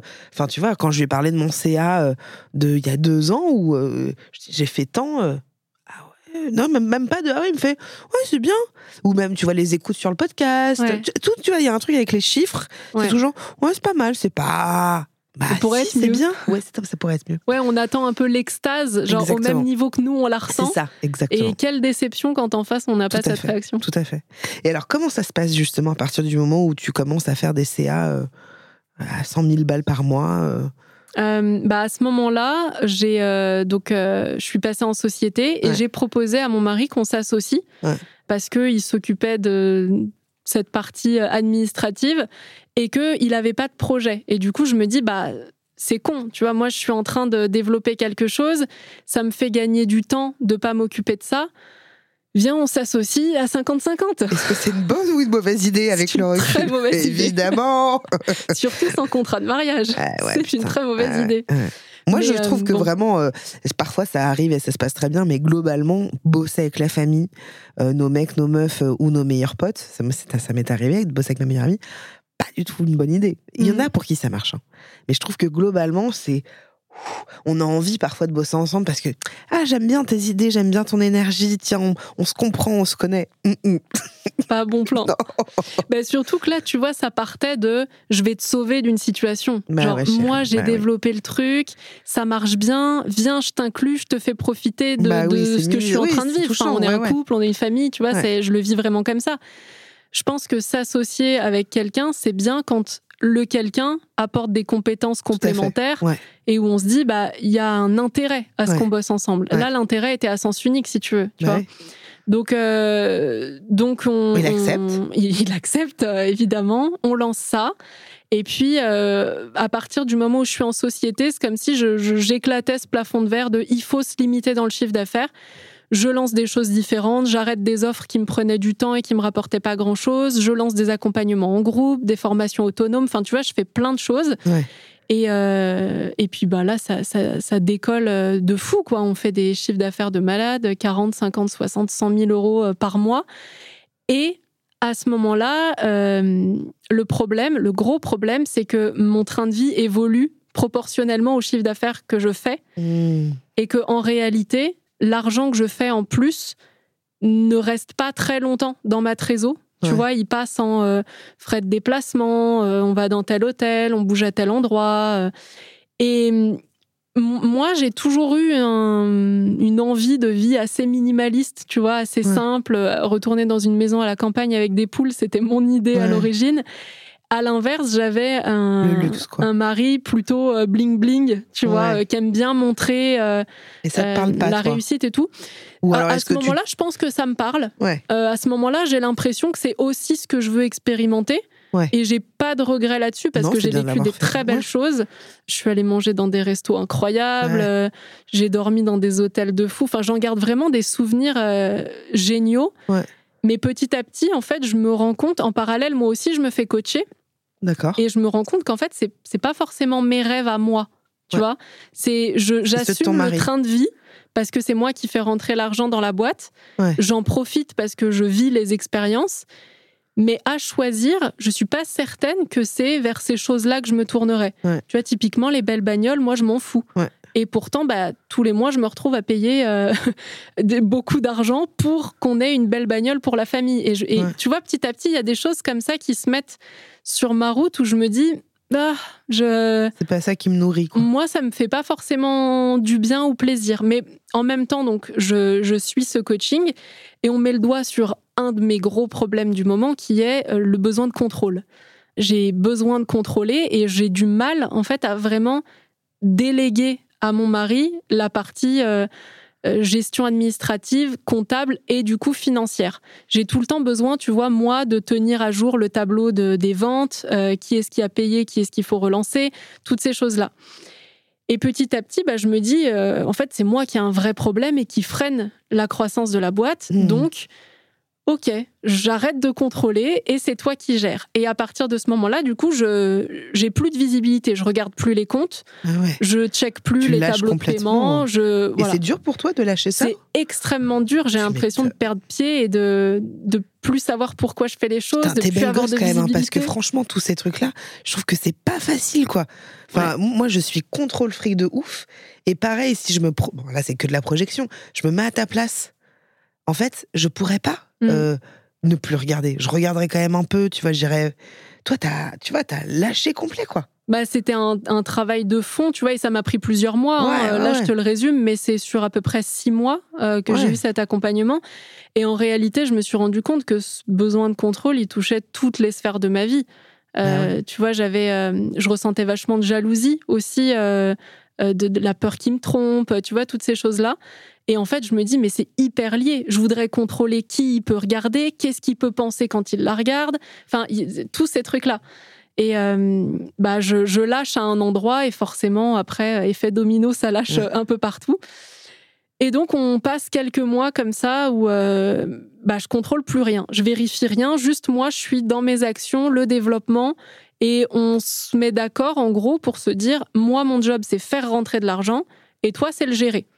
Et euh, parfois, tu vois, j'ai quand même des petits relents où je lui dis, mais t'as pensé quand même à mettre de côté pour l'URSSAF, à faire ça? Ouais, t'inquiète, c'est bon. Enfin, tu vois, il y a quand même des moments où j'ai besoin de poser des questions, mais je vais pas regarder. J'ai même pas les codes des, des comptes de la banque et tout ça, donc je je vis ça de loin et des fois quand je me prends un coup de stress, euh, quand par exemple je vois qu'il a trop dépensé ou qu'il a commandé des trucs ou des fringues ou machin, j'ai un coup de stress et je me dis, euh, on en est où là, juste euh, au niveau de la trésor? C'est comment, tu vois, pour euh, essayer de me rassurer un peu? Mais tu lui fais confiance? Oui. Ouais, je lui fais confiance aveuglément, Ouais. mais parfois je suis, je suis en colère. Là, je la ressens à nouveau, la colère Ouais. que j'avais pas ressentie depuis mon adolescence, parce que je trouve injuste, tu vois, qu'il fasse des fois des achats un peu dans mon dos. Ouais. Tu vois, des fois on reçoit des trucs et je suis genre, bah ah bon, euh, c'est quoi? Ah bah oui, j'avais besoin de chaussures, euh, ok. Et donc tu l'achètes avec la boîte. Bah ouais, c'est bizarre. ok. Ouais, ouais. Voilà, mais du coup, c'est lui qui gère toute cette partie, euh, le- le- les appels avec le comptable. Enfin, même moi, je suis pas en relation avec eux, tu vois. Ouais, ouais. Donc, il se passe quelques mois comme ça jusqu'à l'année dernière, mai dernier, où je suis épuisée de tout le boulot que j'ai fait ces dernières années. J'ai pas arrêté de bosser. seule, quoi? Je, ouais, je suis vraiment seule à développer le truc. J'ai une équipe, mais une équipe opérationnelle. Tu Ouais. vois, le, la base et le cerveau, bah, c'est moi qui mets cette énergie-là. J'ai mes trois enfants. Je l'ai pas précisé, mais euh, juste avant qu'on qu'on arrive sur Paris, ils étaient en unschooling. Donc, Ok. euh, Ah on faisait l'école à la maison. Enfin, je faisais l'école à la maison. Donc, a- tu vois, il y avait un rythme euh, qui était assez intense. À un moment donné, je suis épuisée. Je fais un séminaire de deux jours euh, que, que moi j'anime, où je parle, je parle, je parle. Je me dis, j'ai besoin d'un break, j'ai besoin de couper, j'ai besoin d'un truc. Et je cherche une retraite, tu vois, genre surf et yoga ou un truc comme ça. Et je tombe euh, par hasard sur une retraite silencieuse. Je me dis, vas-y, bingo, je prends ma place. Je pars dans deux semaines. Et cette retraite-là a changé la suite de ma vie et a changé, euh, là, la dernière année que je viens de passer. Et c'est la fin de cet épisode. Non, je rigole. On laisse Quel les gens là-dessus. ok. Et alors, donc déjà, là, quand tu pars, tu dis à ton mec, tu gères tout. Ouais. Je me barre. Ouais. Tu te démerdes. Bah, en fait, euh, je suis dans la continuité de. euh, bah, vous voulez plus que je contrôle rien? Bah, ok. Bah, contrôle-toi. Ouais. J'ai une super équipe euh, qui est en place, qui est bien briefée, qui est autonome et tout, donc ça, je m'inquiète pas. Ouais. Euh, moi, j'annule deux, trois rendez-vous qui étaient prévus sur cette semaine-là et je me casse. Et je pars, euh, c'est à une heure, une heure et demie de Paris. Je pars euh, et si tu veux, j'arrive dans, dans cet endroit calme et silencieux et moi je me sens euh, surexcitée, survoltée. Tu sais, moi je suis encore dans l'énergie euh, Ouais. business, séminaire, on fait Ouais. ci, on fait ça et j'arrive sur des gens cool, chill, qui marchent pieds nus dans l'herbe. Je suis genre, mais où est-ce que je suis tombée? Ouais. J'ai presque envie de faire demi-tour à ce moment-là. Tu sais, je sens un tel décalage entre eux et moi et je me sens, je me sens mal. Et en même temps, je sais que je suis pas dans mon état normal. Je suis trop Ouais. euphorique, trop excitée, trop. c'est- je me sens pas bien en fait. Ouais. Donc j'arrive, on m'installe dans ma chambre. euh, en bonne sauvage, j'avais demandé une chambre individuelle. Euh, j'avais pas envie d'être avec des gens. En fait, moi, je le vis vraiment comme je veux pas parler, je veux pas qu'on me parle, et je veux juste vivre mon truc et qu'on me foute la paix. Tu vois, c'est vraiment ce que je viens chercher à ce moment-là. Hmm. Je m'installe dans ma chambre, je redescends même pas euh, pour euh, faire connaissance avec les gens et tout avant qu'on démarre officiellement. Je reste euh, toute seule. Et en fin de journée, on se retrouve dans une grande salle où on va démarrer, tu vois, se met- faire une espèce de cérémonie d'entrée dans le silence. Mm. Et après, on part pour six jours sans parler. Donc avant ça, on a le droit à un tour de parole pour se présenter et dire ce qu'on vient chercher à cet endroit-là. Moi, je stresse un peu pendant le tour de parole. Tu sais, j'essaye de préparer qu'est-ce que ouais. je vais dire, machin. Il y a rien qui me vient et c'est mon tour. Et là, je dis, euh, bah moi, euh, j'adore ma vie, mais je suis pas heureuse et je me mets à pleurer. Et j'avais pas du tout prévu de dire ce truc-là parce que c'était même pas conscient. Et là, j'ai des larmes qui sortent et une tristesse immense que je, je ressentais pas avant ça. Et je suis pas trop capable de finir ce que je raconte. Et du coup, je reste là-dessus et je me dis, mais d'où ça vient ce truc-là? Et on rentre dans le silence. Et en plus, je le savais pas, mais il y avait euh, des connexions digitales qui va avec. On doit mettre nos petits téléphones dans un panier et on les- on l'a plus pendant une semaine. Et je me sens pas capable de faire ça. Tu vois, ça me crée trop d'angoisse. Ouais. J'ai besoin de le garder au cas où. Donc je décide de le mettre dans ma chambre, dans un placard pas très accessible. Je rajoute une chaise devant, tu vois, pour me dissuader d'aller le chercher. Au final, je passe la semaine où je l'utilise euh, quasiment pas. Je crois que j'envoie deux fois un message, un truc comme ça. Et je rentre dans le silence. Et là, les journées sont très longues parce que tu médites 4, 5, 6 fois par jour. Tu fais du yoga euh, dehors. Et après, il y a des temps calmes, des temps libres, des temps pour aller marcher. Et il y a personne qui te parle. C'est ce que je voulais. Mais en fait, euh, dans ma tête, ça n'arrête pas. Hmm. Et du coup, au début, je prends la fuite. Tu vois, j'essaye de lire beaucoup pour Ouais. essayer d'éviter d'être avec ça. Je fais la sieste. Enfin, Hmm. je fuis pas mal ce temps-là.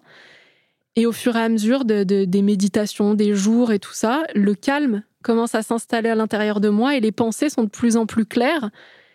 Et je capte que je me suis carrément déconnectée de ce que je veux moi dans ma vie. Et qu'en fait, la personne que je deviens, je l'aime pas. J'ai perdu mon envie euh, de contribuer, d'aider les gens, de partager, de donner. Tu vois, je suis rentrée dans un truc de business, argent, temps, rentabilité. Et j'aime pas ça. Je, c'est pas moi, tu vois. Et j'étais tout le temps euh, tiraillée entre euh, mais moi j'aimerais bien faire ça et puis en face donc mon mari qui me disait ouais mais bon c'est pas très rentable ça rapporte pas assez il faudrait le vendre plus cher tu vois il y avait tout le temps un truc comme ça où je me disais oui c'est vrai t'as raison je pense pas assez à ces trucs là donc j'y vais. Et là la retraite me permet de plus être influencée par ce que les autres pensent. Et euh, waouh il se passe euh, il se passe tout un tas de trucs dans ma tête mais surtout le calme l'apaisement et j'ai pas envie de rentrer. Ouais. Mais ce qui se passe dans ta tête c'est quoi? C'est il est en train de naître des choses là, pendant cette période-là? Ouais, il naît plein de choses. J'ai des idées. J'ai des idées de ce que j'ai envie de faire pour la suite, des formats que j'ai envie de proposer. Je sens que j'ai vraiment à cœur de me remettre dans l'énergie dans laquelle j'étais au début, c'est-à-dire je donne et après peut-être je reçois, mais ça me fait plaisir de donner, ça me fait plaisir d'aider, ça me fait plaisir de créer du contenu gratuit pour montrer euh, ce que j'ai à proposer. Tu vois, toutes ces choses-là dont je m'étais éloignée. J'ai envie de présentiel avec les gens. Euh, et puis, il se passe un truc bizarre aussi, c'est qu'il y a euh, un mec dans cette retraite qui est pas du tout mon style de mec et qui, je sais pas, m'attire, mais pas amoureusement, pas physiquement, pas rien. Juste, j'ai envie d'être près de lui et je sais pas pourquoi. Et ce, ce, truc-là tourne dans ma tête tout le temps où je me dis mais attends mais qu'est-ce qui se passe? Ça fait dix ans que je suis en couple euh, avec le père de mes enfants, on s'est mariés, on a un business ensemble. Enfin, à aucun moment ça me m'est traversé euh, la tête. C'est quoi ce truc-là? En plus, c'est pas, euh, tu sais, c'est pas comme une attirance sexuelle ou un truc simple à comprendre. Là, il se passe un truc où j'ai envie d'être avec lui, mais pour rien d'autre que sa présence. Et ça, ça me, ça me perturbe beaucoup je, je comprends pas du tout ce qui se passe. Podcast. Et on arrive euh, à la fin de cette euh, retraite où, euh, du coup, là, on refait le même principe du cercle, mais cette fois, bah, pour rompre le silence et dire ce qu'on a pensé et tout. Pour tout le monde, ça a été bouleversant. On est tous d'accord pour dire que les trois premiers jours sont terribles. Et après, c'est génial. Et on n'a pas du tout envie de partir. En fait, la retraite doit se terminer vers 15 h Et en fait, à 19 h on est toujours là on est en train de parler tous entre nous et de faire connaissance et tout. J'arrive à croiser ce fameux mec dont je te parlais. Il se trouve que lui aussi, il est en couple, euh, que sa copine habite juste à côté de chez moi et qu'il a euh, un de ses très bons amis qui a un resto juste en face. Et euh, il y a un peu ce prétexte-là pour dire bah tiens, je te donne mon numéro et comme ça on ira dîner. Comme ça, on, enfin voilà, je te montrerai le resto et tout. Et mais lui non plus est pas du tout dans une logique. on se drague ou on cherche quelqu'un. Il y a rien quoi. Et je repars. Et en fait, sur le chemin du retour, j'ai envie de pleurer tout le temps. J'ai même pas hâte de retrouver mes enfants. Et j'ai pas du tout hâte de retrouver mon mari. Et j'ai pas du tout hâte de retrouver ma vie, en fait, tout court. J'avais envie de rester là. Et j'arrive, je pousse la porte et c'est trop bruyant pour moi d'un coup. Il y a mes enfants qui sont contents, qui jouent, qui crient. Qui... Et il y a trop d'informations. En plus, euh, je passe de la campagne à Paris, euh, le métro, la circulation. Waouh, c'est la coupure est hyper brutale. Je vis très très mal le retour. Je rentre, il doit être 20h, quelque chose comme ça. Je passe une demi-heure à faire des câlins à tout le monde et je, pars dans ma chambre toute seule. Genre euh, là, c'est trop pour moi, je peux pas. Et suite à ça, je passe une semaine, 15 jours à pleurer tous les soirs. Je sais pas ce qui se passe, mais je sens que je suis pas bien euh, je j'ai pas envie en fait de reprendre cette vie-là comme elle était avec euh, mon boulot. En fait, si tu veux, j'ai l'impression que mes questionnements avant de partir à la retraite sont tellement euh, futiles et servent à rien que ça a aucun sens de reprendre ma vie là où je l'avais laissée. Non mais alors du coup tu, tu rentres, t'arrives et là il se passe donc 15 jours. Ouais une semaine, dix jours, on, garde le lien avec un petit groupe de personnes qui étaient à la retraite euh, et qui habitent à Paris. On se revoit une fois. Pendant ce temps-là, on s'écrit pas mal de messages avec ce, mec-là. Ce mec et avec le groupe des personnes qui faisaient aussi partie de la retraite. Et en fait, c'est les seuls moments où j'ai l'impression de me sentir bien, c'est quand je parle avec eux. J'ai l'impression qu'on a partagé un truc tellement fort et que tout le monde se sent déconnecté qu'il y a que avec eux que je peux parler et, Et c'est très très dur pour moi. Je me sens hyper coupable de ressentir ça en rentrant chez moi, alors que j'étais juste censée prendre une semaine de break et rentrer euh, recharger, ressourcer et repartir de plus belle. J'avais des lancements qui étaient prévus, j'avais des réunions d'équipe, j'avais des coachings, j'avais tout ça. Et alors, c'est quoi les décisions? J'annule. J'annule tout?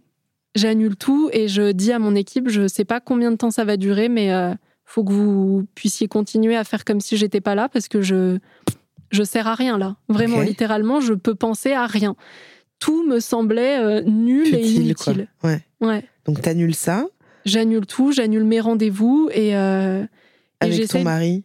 Bah, on cohabite. Lui, il comprend pas trop ce qui se passe. C'est un peu, euh, c'est un peu bizarre, tu vois, parce qu'il est il est content de me retrouver. En même temps, il sent que je suis pas très bien. Moi, j'essaye de garder la face pour non, mais ça va, tu vois. C'est juste difficile de revenir. J'essaye de me persuader que c'est juste difficile de revenir d'un extrême à l'autre, mais ça va passer. Et en fait, le soir, euh, je me dis ouais, non, c'est, ça passe pas. En fait, je me sens pas bien. Et on se revoit avec le groupe euh, qui avait fait la retraite. On fait un brunch ensemble. Et là, je sais pas, ça, vient dans ma tête. Je me dis, ah ouais, mais je j'ai plus du tout envie de cette vie-là. Il faut que je change. Tu vois, cette carte-là que j'ai tirée tout à l'heure, l'indécision, je l'ai vécue là une semaine, 15 jours. Et, je comprends qu'il faut que je change de direction mm. et, et qu'il est temps de bouger. Et, euh, et ensuite, j'ai un rendez-vous avec euh, ce mec, on se voit. Euh, un petit déj, pas du tout un date, un truc 10 euh, heures du mat dans un café à côté de chez moi. Enfin, tu vois, il y a rien de. Même mon mari est au courant. Tu vois, je lui dis, bah, je vais voir quelqu'un qui était là à la retraite. Et en fait, quand, on se voit, c'est genre ah putain, mais c'est de l'amour en fait ce que je ah ressens. C'est ce truc-là.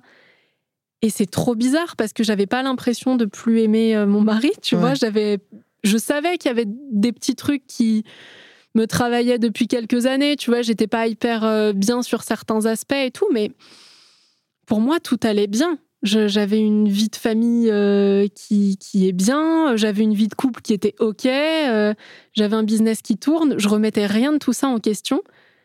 Et là, ça me tombe dessus et je me dis, mais qu'est-ce qui est en train de se passer? Je l'ai pas vu venir. Et à ce moment-là, je, je, tout s'éclaire, tu vois, y a je comprends tout d'un coup en une fraction de seconde. C'est ah oui, ok, la retraite, il se passe ça. Les fois d'avant, quand il y avait des embrouilles dans mon couple, en fait, c'est parce que déjà, j'essayais de m'extraire du truc et ça n'allait pas. Et donc, je rentre de ce, de ce rendez-vous et le soir même, je dis à mon mari, écoute, il faut qu'on parle. Il se passe rien hein, pendant ce rendez-vous. On prend un petit déj, hein, c'est tout. Euh, je lui dis, il faut qu'on parle et je, bah, j'ai envie de divorcer. Waouh, putain. Ouais. Donc lui s'y attendait pas du tout, évidemment. Ouais comme moi. Sauf que lui, il n'a pas vécu, tu vois, tout ce qu'il y a eu dans ma tête euh, pendant la retraite. Donc je j'entends que c'est intense pour lui, donc je suis vachement euh, présente et dans la discussion. Enfin, on passe presque une nuit blanche, tu vois, à, parler et à se dire euh, comment on va envisager la suite. on a un, hôtel particulier dans Paris, c'est même pas un appart, on a loué ah un, un, truc comme ça qui nous sert et d'habitation et de bureau. Enfin, tu vois, il y a toute la logistique aussi dans ma tête. Est-ce qu'on vit encore ensemble? Comme ça, on est ensemble pour les enfants. Qu'est-ce qui change? Qu'est-ce qui change pas? Tu vois, c'est tellement soudain. J'avais pas anticipé ça, mais je ressens une libération immense, comme si j'avais enfin compris ce qu'on essayait de me dire. Tu vois, le truc était là, et avec le recul, il y, a plein de pièces qui s'assemblent aussi et qui me font dire ah oui mais attends mais en fait euh, depuis trois ans tu traînes un peu ce truc là et tu sais pas pourquoi. Et en fait euh, voilà tu as, toutes les explications qui arrivent là à ce moment là mais je refusais de voir tout ça euh, avant d'avoir un, déclic énorme comme ça. Et donc au bout de quelques semaines tu vous vous séparez? Ouais. Bah en fait il y a un genre de flou artistique où où on se dit peut-être c'est possible de continuer de cohabiter.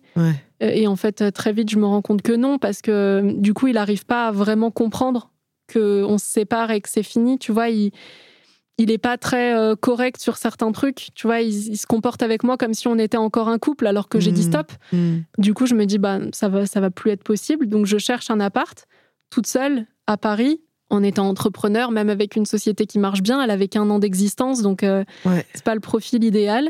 J'arrive à en trouver un et deux semaines après, je déménage. Donc, je pars dans cet appart et c'est tellement de chamboulement euh, qui, va vite Tu vois, je, ouais, mon cerveau n'a hein. pas le temps de trop comprendre ce qui se passe. Je me retrouve dans cet appart seule avec mes enfants, à leur expliquer, tu vois, aussi. Et, et avant de déménager, je leur ai expliqué ce qui se passait. J'ai toujours vachement parlé avec eux euh, en toute transparence. Et ça, c'est. Enfin, la, la- la transition a été hyper fluide pour eux aussi. Et donc, je me retrouve dans cet appart toute seule et, euh, et on se dit, bon, bah, qu- qu'est-ce qu'on fait par rapport à la boîte? Et au début, on se dit, bah, on peut continuer comme on fait là, c'est-à-dire que tu gères la partie financière, euh, machin, et puis moi, bah, je continue à gérer euh, les coachings et compagnie. Sauf que il y a trop de choses à gérer pour moi et j'arrive plus, tu vois, à être dans l'énergie. Ouais, je fais des lancements, je communique, story Instagram, truc machin. J'ai juste envie de me replier sur moi Ouais. et gérer ma vie perso. Donc je communique beaucoup moins et au final, je vais passer presque six mois à très très peu parler de ce qui se passe pour moi, etc. Les seules euh, personnes qui commencent à être au courant, bah, c'est donc mon équipe parce que forcément, ça change des choses euh, aussi pour eux. Et puis euh, une partie de mes clients avec qui j'avais des, des rendez-vous en présentiel, des choses comme ça. Et sinon, euh, je- j'essaye d'être dans ma bulle à ce moment-là. Et euh, bah, comme dans toute séparation, on se rend compte qu'il y avait euh, une projection idéale de comment nous allons pouvoir gérer ça et que dans la réalité, bah, il y a euh, les émotions, etc., qui prennent le dessus. Et je me rends compte qu'on n'arrive pas à avoir une relation euh, Saine. saine. Et je me dis, bah, enfin, il y a aucun intérêt. Le- le- la seule raison pour laquelle je le gardais dans le business, bah, c'est qu'il était le père de mes enfants Ah ouais. et que c'était sa seule source de revenus. Ouais. Et du coup, je me disais, bah, c'est compliqué, facilité, tu vois, quoi, du- euh, de l'enlever comme ça, qu'est-ce qu'il va faire? Et à un moment donné, je me suis dit, attends, je, je suis la seule à penser de cette façon-là. Lui pense à lui. Ouais. Bon, bah, il est peut-être temps que je pense à moi. Hmm. Et à ce moment-là, je décide de remettre le nez dans tout ce que j'avais lâché. Euh, et et ce, ce, ce lâcher de contrôle total, bah, je me le reprends euh, en pleine face, quoi. Et alors, qu'est-ce qui se passe? Il avait Il fait de la merde? Ouais, il se passe. Genre euh, vraiment Ouais, ouais. Il se passe une sacrée euh, descente aux enfers, hein, vraiment, euh, littéralement. je remets le nez dans tout ça pour essayer de savoir où est-ce qu'on en est, parce que maintenant, bah, j'ai un, un loyer à titre perso à payer euh, en plein Paris. J'ai Mhm. l'école des enfants, ils sont dans une école Montessori tous les trois, Ouais. que je reprends à ma charge à 100%. Euh, Ouais. Je dois continuer de payer le loyer du bureau euh, qu'on a pris à titre pro. Enfin, tu vois, il y a des très grosses charges qui sont là tous les mois. Il a une voiture euh, qui est en location euh, tous les mois, mais qu'il est le seul à utiliser. Et tu vois, je, reprends la main sur les comptes, je lui demande les codes et je regarde la trésor et je me dis ah, je m'attendais pas du tout à ça. Il y a très très peu de trésor et surtout, bah, C'est-à-dire, est-ce que tu peux nous donner un peu des pseudo-chiffres de, de à combien t'estimais euh, la trésor et qu'en fait, euh, bah, je pensais qu'on avait euh, plus de 100 000 euros de trésor. ouais. vu le chiffre d'affaires qu'on faisait et puis les, les, les, les charges qu'on avait. Et on était à peu près à 20 000. Ah ouais. Euh, mais sachant que j'ai d'énormes charges à Bah ce ouais. moment-là tous les mois, j'ai euh, à peu près euh, 20 26 ou 27 000 euros de charges par mois. Wow, donc en fait, je me rends compte que j'ai pas de quoi payer le mois prochain. Donc heureusement, il y a des ventes qui sont faites à l'avance et, et mais là j'ai un coup de flip et je me dis oh waouh c'est ça va être chaud là. Qu'est-ce qui s'est passé? Ouais. ah bah oui, mais bon, tu sais bien, euh, ça coûte cher. Enfin, tu vois, il y a tout un, un flou comme ça. Et du coup, je me dis, OK, bah, il faut que je coupe un maximum de dépenses. Et là, je reprends tous les relevés de compte depuis euh, genre les six derniers mois pour essayer de savoir où va l'argent, qu'est- qu'est-ce qui se passe. Je capte qu'il y a donc un, un crédit de trésorerie qui a été fait de 40 000 euros pour avancer de la trésor qu'on n'a pas. Donc en fait, tous les mois, je paye un crédit pour de la trésor que j'ai plus. Je, je lui dis bah écoute là je sais que tu vis dans le l'hôtel particulier euh, qui était bureau et habitation mais il va falloir que tu te trouves un appart parce que c'est quand même 9000 euros euh, Wow. tu vois de, de charges mensuelles. Et moi si tu veux maintenant j'ai plus d'intérêt à continuer bah de ouais, financer ce plus, truc là quoi. Euh, moi j'y habite pas donc je vais je vais pas te payer ça tu vois. Enfin c'est c'est Oui, oui. compliqué. Là Euh, je pensais qu'on avait beaucoup plus de trésor on n'en a pas il va falloir que je coupe des dépenses. Il refuse il veut pas déménager, il veut pas partir. Il me dit ouais, c'est toi qui as choisi de, de te séparer. Moi, je veux pas changer euh, ma vie. Je dis pas d'accord, mais du coup, tu vas devoir euh, toi aussi faire rentrer de l'argent pour euh, pour payer ça. Au final, il se dit euh, ok, je veux bien partir, mais il cherche pas vraiment de travail et, et c'est moi qui continue, tu vois, à lui verser un salaire tous les mois Ah ouais. pour pas d'action en fait, tu vois. Enfin, il, il fait rien. combien? 5000 euros. Waouh, putain. Ouais. 5000 de salaire euh, sans loyer, du coup, à payer, puisqu'il habitait dans le, royal pour dans lui. le logement, et Ah sans ouais. voiture, puisque ça, c'était moi qui la payais aussi. Donc, il le prend très mal. Euh, D'accord. Moi, je le prendrais plutôt très bien. Enfin, mais ok, ok. En même temps, il, il a tout depuis quelques mois. Donc, euh, et là, tu lui retires un truc. ouais, euh, mais en fait, je, je pense, et si je me mets à sa place, tu vois, il, il vit la grande vie et il est très content de ça, et là, ça s'arrête alors qu'il l'a pas choisi. Oui, oui, bien sûr, bien sûr, ça se comprend. Mais bon, en même temps, c'est. c'est- Mais, mais c'était pas faute de le- lui dire, tu vois, pendant euh, cette année où on a été associés, Ouais. de lui dire, mais toi, pourquoi tu lances pas un truc aussi de ton Ouais. côté, tu vois, parce que moi, ça me soulagerait aussi en termes de pression, Bien sûr. parce que là, tout reposait à 100% sur moi, mes résultats, mes chiffres, ouais. et si moi, je ramenais moins, bah, j'avais aussi un peu sa pression de, bon, bah là, faudrait vendre un peu plus, tu vois. Donc, euh, Ouais, je, bien je sûr, disais, tu devrais lancer un truc, toi, en parallèle, ou je sais pas, mettre de côté, investir dans des trucs, je sais pas, mais euh, sécuriser les choses. Bon, il l'a pas fait, et je pense que. Et, et donc, finalement, il dit Ok, je veux pas. Donc, enfin, il, il trouve pas vraiment de boulot, machin. Alors, et- il trouve pas de boulot, il cherche pas de logement, et du coup, c'est moi qui m'occupe de donner le préavis pour, euh, pour l'hôtel particulier. Et il cherche tellement pas de logement qu'à un moment donné, bah, je me dis, bah, je peux pas le laisser comme ça, je vais lui payer un Airbnb pour un mois. Et, euh, et je lui paye ce truc-là en lui disant, bah, par contre, je pourrais pas faire plus, parce que, Ouais. genre, niveau trésor, moi, je peux me payer, mais qu'avec du retard. Donc, euh, je, je fais passer toute mon équipe, toutes mes charges et lui dans ses dépenses avant moi. Je lui dis, je pourrais pas faire plus que ça. Donc, il faut vraiment que tu trouves un job et un appart. Profites-en. Là, tu as encore ton salaire qui tombe. Tu peux monter un dossier pour avoir un appart. Enfin, avec Ouais. 5000 euros, euh, tu, Bah, tu peux quand même trouver quelque chose, quoi. Et je vois que le temps passe et qu'il cherche pas. Et euh, du coup, je cherche pour lui. Je lui envoie des annonces d'appart. euh, je lui envoie euh, des trucs et il me dit Ouais, non, moi, je veux pas me retrouver dans 50 mètres carrés. Enfin, bon, tu vois, il y a des exigences. Et je lui dis Écoute, je suis désolée, mais non seulement moi, je vais pas pouvoir continuer de, de financer ces trucs-là, je vais arrêter le contrat avec la voiture parce que ça me coûte pas mal d'argent tous les mois et moi, je m'en sers pas, j'en profite pas. Hmm. Et puis je vais devoir baisser ton salaire parce que je vais devoir aussi baisser le mien. Et, euh, et puis bah, il va vite falloir que tu trouves un boulot parce Ouais. que pour moi ça devient chaud en fait là euh, Mm. financièrement. Enfin, t'es quand même sympa quand même de le prévenir. euh, Ouais. De bien le prévenir, quoi. Bah il le prend pas comme ça en fait. hein. Lui il se dit c'est t'as pas le droit de faire ça. Tu vois tu me Ouais, t'es un peu une connasse, quoi. t'es sacrément une Ouais, connasse. ouais, il se prive pas de me le dire parce que euh, Ah ouais, carrément, tu m'enlèves mon train de vie, euh, tu m'enlèves tout ce que j'avais alors que moi j'ai pas choisi ça. Tu me mets dans la merde. Tu vois il y avait vraiment ce, ce truc là. Ouais. Et moi, j'avais tendance à énormément culpabiliser, me sentir super mal de ce truc-là. Et donc, je lui baisse euh, son salaire, en effet. On passe à 2000 euros par mois, Ouais. euh, ce qui change drastiquement pour Ouais. lui, mais qui est quand même une charge importante pour moi.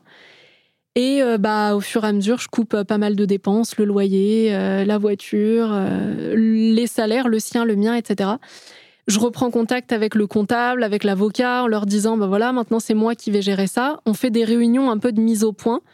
Et là, j'ai une réunion avec le comptable qui me dit, euh, mais comment vous voyez la suite des choses, Laurie? Parce que là, c'est chaud euh, au niveau de la gestion de l'argent. euh, bah, ça craint quoi, ce qui, ce qui s'est passé, l'arriéré, ce qu'il y a eu, ce que, enfin, c'est chaud pour vous. Et euh, je dis bah ok, moi je, comme je vous l'avais dit, je gère pas cette partie-là, c'était c'était son domaine, donc euh, je sais pas, est-ce que vous en aviez parlé ensemble? Il me dit bah oui, on faisait des réunions, mais il était genre ouais ouais, mais pas de souci, ça va passer, euh, pas de problème. Donc je récupère un peu les choses comme ça, et à un moment donné, j'ai l'URSSAF qui toque et qui dit euh, bah vous nous avez jamais payé euh, les charges sociales euh, liées au salaire? Putain. Et moi, je me dis, pas de souci, puisqu'en fait, Ouais, ouais. tous les mois, je lui disais, quand tu nous verses le salaire, tu verses la même somme sur le compte euh, épargne. Et comme ça, bah, quand on a Ouais, l'URSSAF. euh, et en fait, il y a zéro jamais. sur le compte épargne. Oh putain. Il n'y a rien. Oh, Donc, je me retrouve avec des mensualités de malade euh, pour Genre, euh, rembourser ce truc-là, genre 7000 euros par mois, wow, putain. pour rembourser l'URSSAF, pour payer son URSSAF et la mienne, tu vois. Enfin. Et là, je rentre dans un, dans un, un enfer vraiment où je me dis putain, mais c'est pas possible. Genre, j'ai fait vraiment beaucoup d'argent en, en un an et demi. J'ai fait euh, un million et demi. J'ai fait rentrer un million et demi. Ah ouais. Et, euh, et je me dis, mais il y a rien. Il y a rien nulle part. Genre, c'est comme ça. Volatilisé. Ouais. Bah ouais, mais en Par fait, euh, je regarde et, ça va vite, tu vois. J'ai du mal à dire par sa faute parce que j'étais. euh, Bah, elle est aussi au- responsable de ça. C'est Ouais. toi qui lui as donné les, les rênes de ce truc-là et lui disait ouais, ouais, ça va, tout va bien. Et en fait, tu te retrouves avec un truc où il t'a mytho, quoi, tu vois. Ouais. Il, il a mal géré, ou soit il a volé, soit il a mal géré, soit. Enfin, Bah mal géré, euh, mal géré. Ouais, on a eu pas mal de discussions suite à ça. Je me dis mais mais qu'est-ce qui s'est passé? Pourquoi on en est là? Oh bah oui, mais tu sais bien. euh. Et puis en fait, il essayait de rejeter la faute sur des trucs anecdotiques. Genre euh, oui, mais tu voulais organiser un séminaire. Oui, mais on parle d'une location de salle à 2000 euros et j'en ai fait rentrer 50 000. Donc il y a aucun problème Ah en fait dans ce truc-là. ouais. Peut-être que le problème, il est dans la rémunération excessive, dans euh, tous les virements qui ont été faits en plus, dans les achats inutiles, dans la voiture. Enfin, tu vois, et j'essaye Ouais. de lui mettre ça sous le nez et il Et est il dans le pas, déni. quoi. Et non, pas du tout. J'ai fait aucune erreur de gestion. euh, c'est pas moi. euh, j'ai jamais été responsable financier. Bah, tu vois, il y a un espèce de déni. Et là, moi, je, je dois gérer mon énorme coup de flip euh, financier de mais comment je vais me sortir de cette histoire? Je dois arrêter de travailler avec des personnes de mon équipe parce que Ouais. je pourrais pas les payer. Ouais, ouais. Et je dois savoir comment je fais rentrer plus d'argent Ouais. Pour pouvoir absorber tout ça. Ce qui était super compliqué parce que j'ai arrêté de communiquer pendant presque six mois. Ah ouais, Donc, bah, moi, je reviens comme une fleur. Euh, Salut, je refais un lancement. Bah ouais, mais on t'a pas attendu, en fait. ouais c'est clair. Donc, euh, la vie a continué de tourner sans moi. Les programmes sont plus difficiles à remplir. Ouais. Et puis, au milieu de tout ça, je me prends euh, une vague de, de, de- de haine d'un petit groupe de mes clients qui vivent très mal le fait que je, que je divorce, que je change de vie et que je sois moins. euh, je sais pas, moins dans l'échange, moins dans la transparence. En fait, je suis plus euh, sur moi, donc je Mhm. délivre ce que je dois délivrer en termes de boulot, mais je suis moins accessible. Tu Ouais. vois, à titre euh, personnel, je suis moins euh, réactive. Il y, a- il y un espèce de flou là-dessus où je Ouais. j'ai pas trop compris d'où c'est parti. Ouais. Mais je me suis pris un, un effet boule de neige de plusieurs clientes qui se sont mises ensemble, en fait. Et, et ça n'allait jamais. Et, et c'est parti très loin, tu vois. C'est, enfin, il y a eu des, des moments où c'était à la limite du harcèlement. Hmm. Et je, je vivais ça ultra mal parce que j'avais l'impression de tout me prendre de tous les côtés. Ouais. Et je savais pas comment j'allais me sortir de ça. Et ça, ça dure combien de temps? Ah bah ça dure jusqu'à jusqu'à maintenant. hein. Jusqu'à maintenant Ouais, c'est ça fait un an, tu vois, que j'ai je j'essuie euh, les pots cassés de, de tout ce qu'il y a eu dans cette gestion, que je paye cher la, la confiance aveugle euh, en voulant apprendre à lâcher le contrôle. J'essaye en même temps de pas réancrer une croyance de il faut contrôler pour que ça se passe bien. Ouais. Mais je, je- j'ai beaucoup appris, tu vois, de, de tout ça. Ça m'a énormément euh, endurci aussi en termes de caractère. Mm. Tu vois, je laisse beaucoup moins la place aux gens de m'impacter dans Ouais. ce qu'ils pensent, ce qu'ils disent de moi. Enfin, ça m'a rendu malade, hein, Bah euh, ouais, vraiment, littéralement. Il y a même un moment où euh, je me suis surprise à penser si demain je me réveillais pas, au moins, ça s'arrêterait. Ouais. Tu vois, c'est Mm. c'est rapide, c'est furtif. Ouais, ouais, ouais. Mais il y a un moment où c'était un peu ma- mon seul échappatoire, quoi, où je me disais, euh, ça me ferait du bien, en fait. Juste une pause où Ouais. ça s'arrête, où il n'y a Ouais. pas de truc comme ça à gérer, c'est ça ferait du bien. Là, t'en es où un- un an après? Là, j'ai j'ai bien remonté la pente. Je suis très contente de ce que j'ai fait au vu des circonstances, aussi bien de comment j'ai géré cette relation avec euh, les clientes qui. Je, je sais même pas vraiment expliquer, tu vois, ce qui s'est passé. Je pense que c'est plus au niveau humain que professionnel. Au niveau professionnel, j'ai fait ce que je devais. Au niveau humain, je me suis protégée. Tu vois, je. Mais t'as revendu la boîte? Non. Non. J'ai pas revendu Tu la boîte. de faire Je- ça je- J'ai continué, je continue.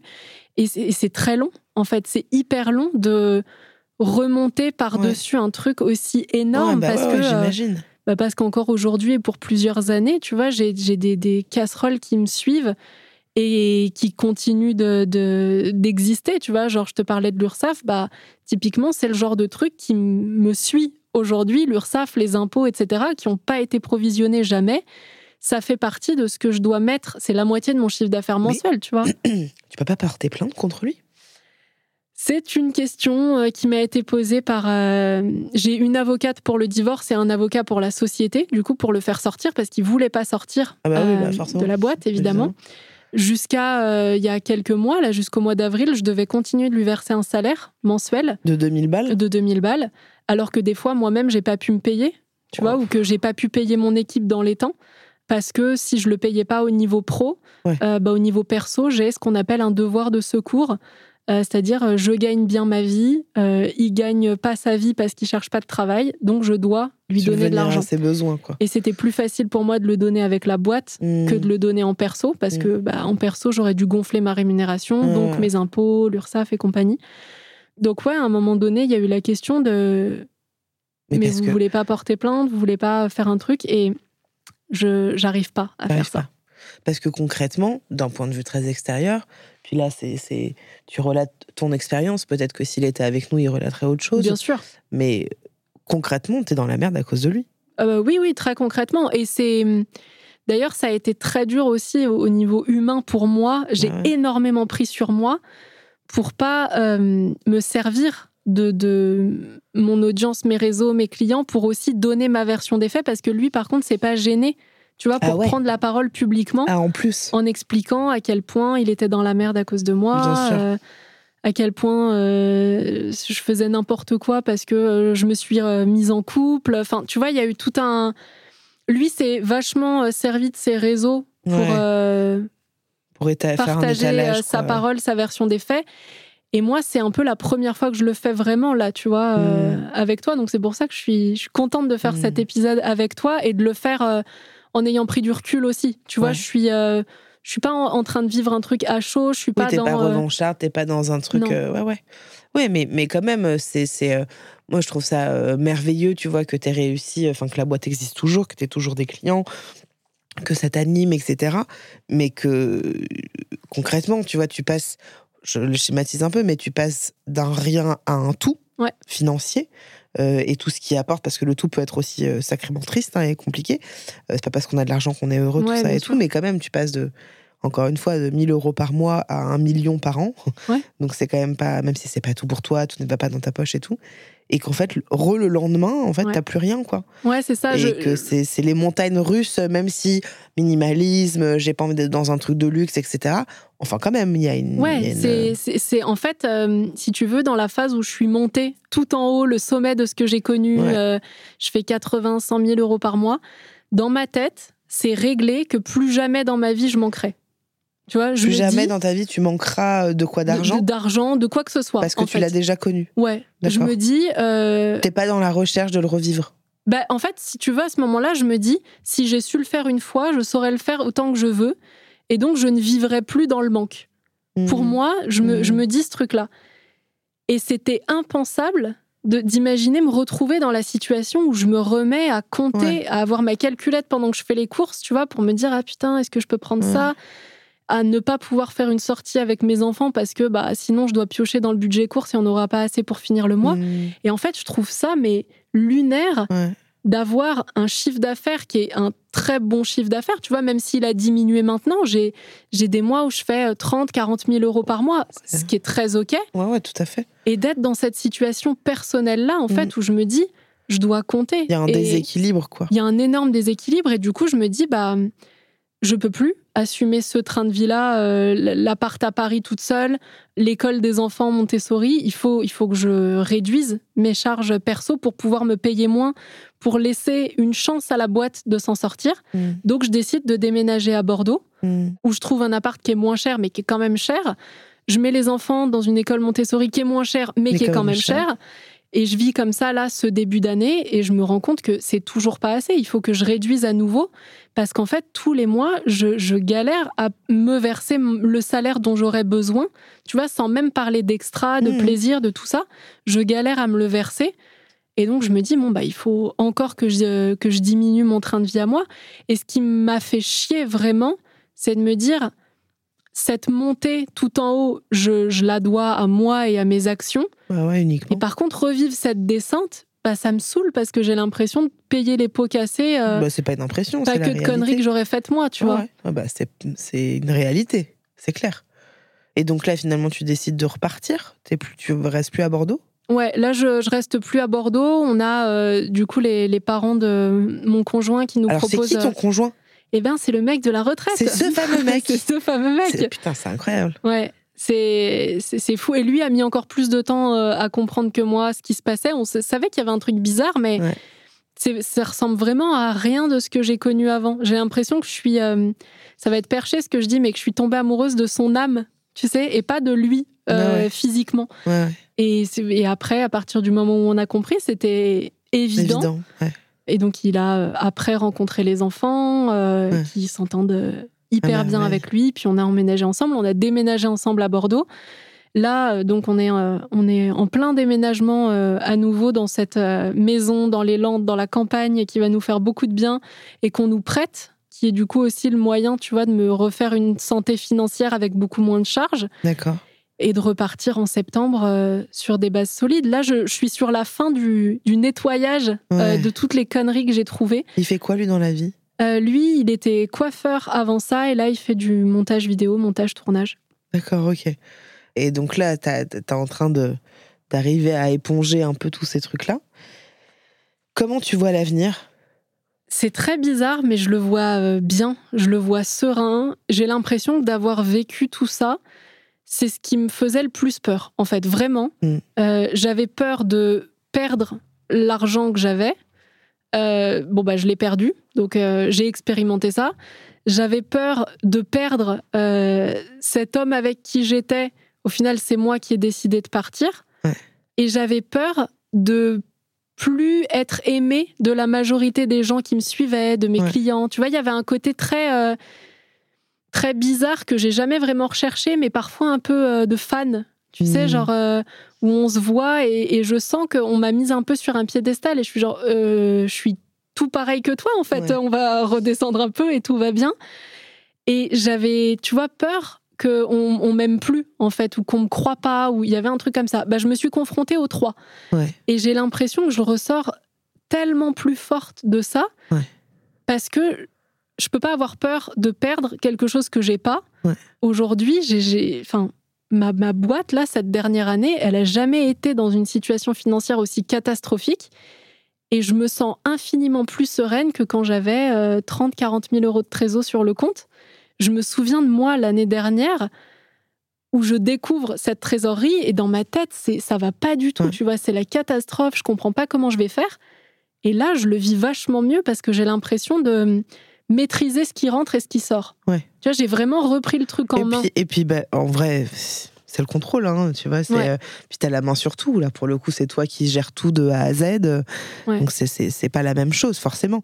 Mais en plus, comme tu dis, c'est que t'as tout connu. Oui. Tu vois, tu as connu euh, euh, le beaucoup, le rien, le plein, le trop, le pas assez. Enfin, tu as connu tous ces pans-là. Et que maintenant, euh, je pense que du fait que tu es divorcé, que tu as fait cette retraite qui a quand même été un truc important pour toi dans ta vie, dans les réflexions que tu voulais, de continuer à faire ce métier-là parce que visiblement, voilà, ça te plaît, mais de le faire de manière peut-être moins dans une quête d'argent tout le temps, tu vois, même si t'es t'étais pas dans cette quête-là vraiment, mais tu l'as été à un moment. Oui, à un moment C'est normal aussi, c'est la pas du gain, quoi. Mais euh, ouais, ouais, enfin, moi, c'est ce que je te souhaite, en tout cas, c'est de que financièrement, ce soit OK. Mm. Mais c'est pas facile parce que tu vois, quand juste on parle du rapport à l'argent, moi, je sais que ça, voilà, ça fait 7 ans que je fais ce métier-là. Fait 7 ans que je gagne bien ma vie. Tu vois, que ma boîte, elle tourne. On n'est pas à un million par an, pas du tout. Loin de ça, mais, mais je suis pas dans cette quête-là, justement, tu vois. Alors que j'ai quand même plein de collègues dans le milieu qui, euh, eux, c'est la maille avant tout, tu vois, c'est euh, de faire beaucoup de sous et d'être carriériste. Moi, je suis pas du tout là-dedans, tu vois. J'ai oh, bah, j'ai des thunes, c'est cool. J'ai de quoi avoir un peu de côté. Si je viens de me faire un énorme kiff, je peux. Mm. Mais ça va. Et en fait, c'est juste si tu as cette possibilité. Tu vois, c'est vraiment toujours des histoires de possibilités. Mais si tu peux avoir de l'argent pour te faire des kiffs, mais que ça t'inquiète pas non plus, sans être, dans, sans être dans des excès, c'est là où je trouve que c'est quand même plus sain que d'être dans un trop plein et de ouais, je veux de la thune et je veux machin. Et... Ouais, je suis d'accord parce qu'au final, je, je, me suis retrouvée un peu malgré moi dans une course qui, qui a pas de fin. Euh, où, où j'arrête pas de vouloir plus. Tu sais, tu disais tout à l'heure, euh, ton père, c'est euh, ouais, ça pourrait être plus, ça pourrait être mieux. Bah, j'étais rentrée là-dedans. ouais, c'est ça, c'est mm. jamais assez, ça pourrait toujours être mieux. Et euh, je trouve ça euh, un peu difficile de s'en extraire, tu vois, dans le, dans le, monde du coaching, euh, business, toutes ces choses-là. T'as l'impression que si tu cherches pas plus, c'est que t'as pas d'ambition. Ouais, mais moi je suis pas du tout d'accord. Et puis en vrai, tu peux ne pas avoir d'ambition et c'est pas grave. Et c'est pas grave. Tu vois, je, je, je, je suis pas ambitieuse moi. Mm. c'est pas, enfin c'est pas pour moi c'est pas un truc négatif et que justement tu vois, je fais juste un parallèle pour parler concrètement d'argent, moi, tu vois, j'ai une petite conscience écologique là euh, depuis peu, et donc je commence à dire stop à des marques avec qui je travaillais, que je trouve très sympa hein, par ailleurs, mais euh, qui n'a plus trop de sens. Et donc là, j'ai refusé 50 000 euros cette année, par exemple, tu vois. Ah c'est pas rien, mais je c'est parce que je peux me le permettre. Mm. Et qu'en fait, je pourrais dire, ouais, putain, 50 000, enfin, c'est beaucoup, 50 000 Bah euros, oui. tu vois. Donc, mais en même temps, bah, non. Ouais. Je- parce qu'il y a, y a un truc de, ça va, tu vois, je vais être, euh, je vais pouvoir me regarder dans le miroir et me dire, je suis heureuse de travailler avec ces marques-là. Là, je te parle de moi, mais je suis heureuse de travailler avec ces marques-là. J'ai pas mal dessus, on va vraiment pas se plaindre, mais j'ai pas besoin d'avoir euh, Mm. 600 000 euros par an, tu vois. Même 500, tu vois, j'ai moins que ça et ça me va. Ouais. Euh, et c'est pour ça, c'est-à-dire que dans le coaching, il y a, il y a un truc d'ego, hein, ça se la joue beaucoup. Je trouve qu'il y a Oui, beaucoup d'autobranlettes euh, dans certains pans, euh, même si je trouve que le coaching c'est génial. Mais justement, c'est là où tu peux inventer aussi un peu le tien. Ouais, carrément, mais c'est, c'est, ça fait partie des dérives. Et tu vois, moi aussi, j'avais choisi des coachs, des mentors euh, qui ont forcément influencé ma façon de penser, mes objectifs, etc. Et, et c'est pendant la retraite où je me suis dit, mais c'est, je me, je me plante en fait. C'est Ouais. pas mes rêves, c'est pas mes objectifs. Et Ouais. je trouve, pour rebondir sur l'exemple que tu donnais avec, euh, avec la marque que tu as refusée, ça a infiniment plus de valeur quand euh, tu fais les choses avec ton éthique Ah et bah que tu es ouais. aligné avec ça. Ah ouais, ouais, tout à fait. Mais bon, c'est c'est c'est du luxe aussi de se pouvoir euh, se permettre Oui. ça. Moi, je, je pense que tu peux carrément euh, continuer d'être dans ce milieu-là en inventant. Quand tu dis qu'il y a beaucoup de gens dans ce milieu qui se comparent et de, il faut ramener beaucoup, bah invente justement ton truc Ouais. aussi, tu vois. Ouais, je vois que plus j'en parle et plus ça fait écho aussi, Ouais. parce que les gens se retrouvent plus facilement là-dedans que dans, euh, dans une course sans fin où, euh, au final, on se retrouve, malgré tout ce qu'on peut dire, Bien on sûr. peut avoir tout euh, en même temps, etc., on se retrouve quand même à un moment donné à devoir mettre une hiérarchie dans ses choix, ses priorités, etc. Et très souvent, quand on est dans une course à je veux gagner plus, bah tout le reste passe un peu derrière et, et on peut se s'oublier dans, dans cette course, quoi. Merci Laurie. C'est la fin de cet épisode. On aurait pu parler encore pendant très longtemps. Euh, je suis très contente que, que tu sois venue. J'espère que ça t'a fait du bien. Moi, ça m'a, ça m'a apporté plein de réflexions aussi sur ce truc. euh. C'était quoi la carte que tu avais tirée? C'est l'indécision? L'indécision. Voilà, ouais. c'est ça. Donc de se dire qu'on peut aussi y aller et que la notion de l'échec et de la réussite, c'est vraiment propre à chacun et que c'est c'est cool aussi de de pas être justement euh, indécis et de foncer quoi. Donc euh, donc c'est trop cool. Merci euh, merci à merci à toi vraiment et euh, merci à vous de, de, de nous avoir écoutés. N'oubliez pas que vous pouvez vous abonner au podcast. Vous pouvez également me suivre sur Insta, sur Twitch même si je fais pas grand chose en ce moment, sur YouTube même si je fais pas grand chose en ce moment. Je vous dis à la semaine prochaine, même studio, même micro. Je vous embrasse. Ciao. Podcast. Podcast.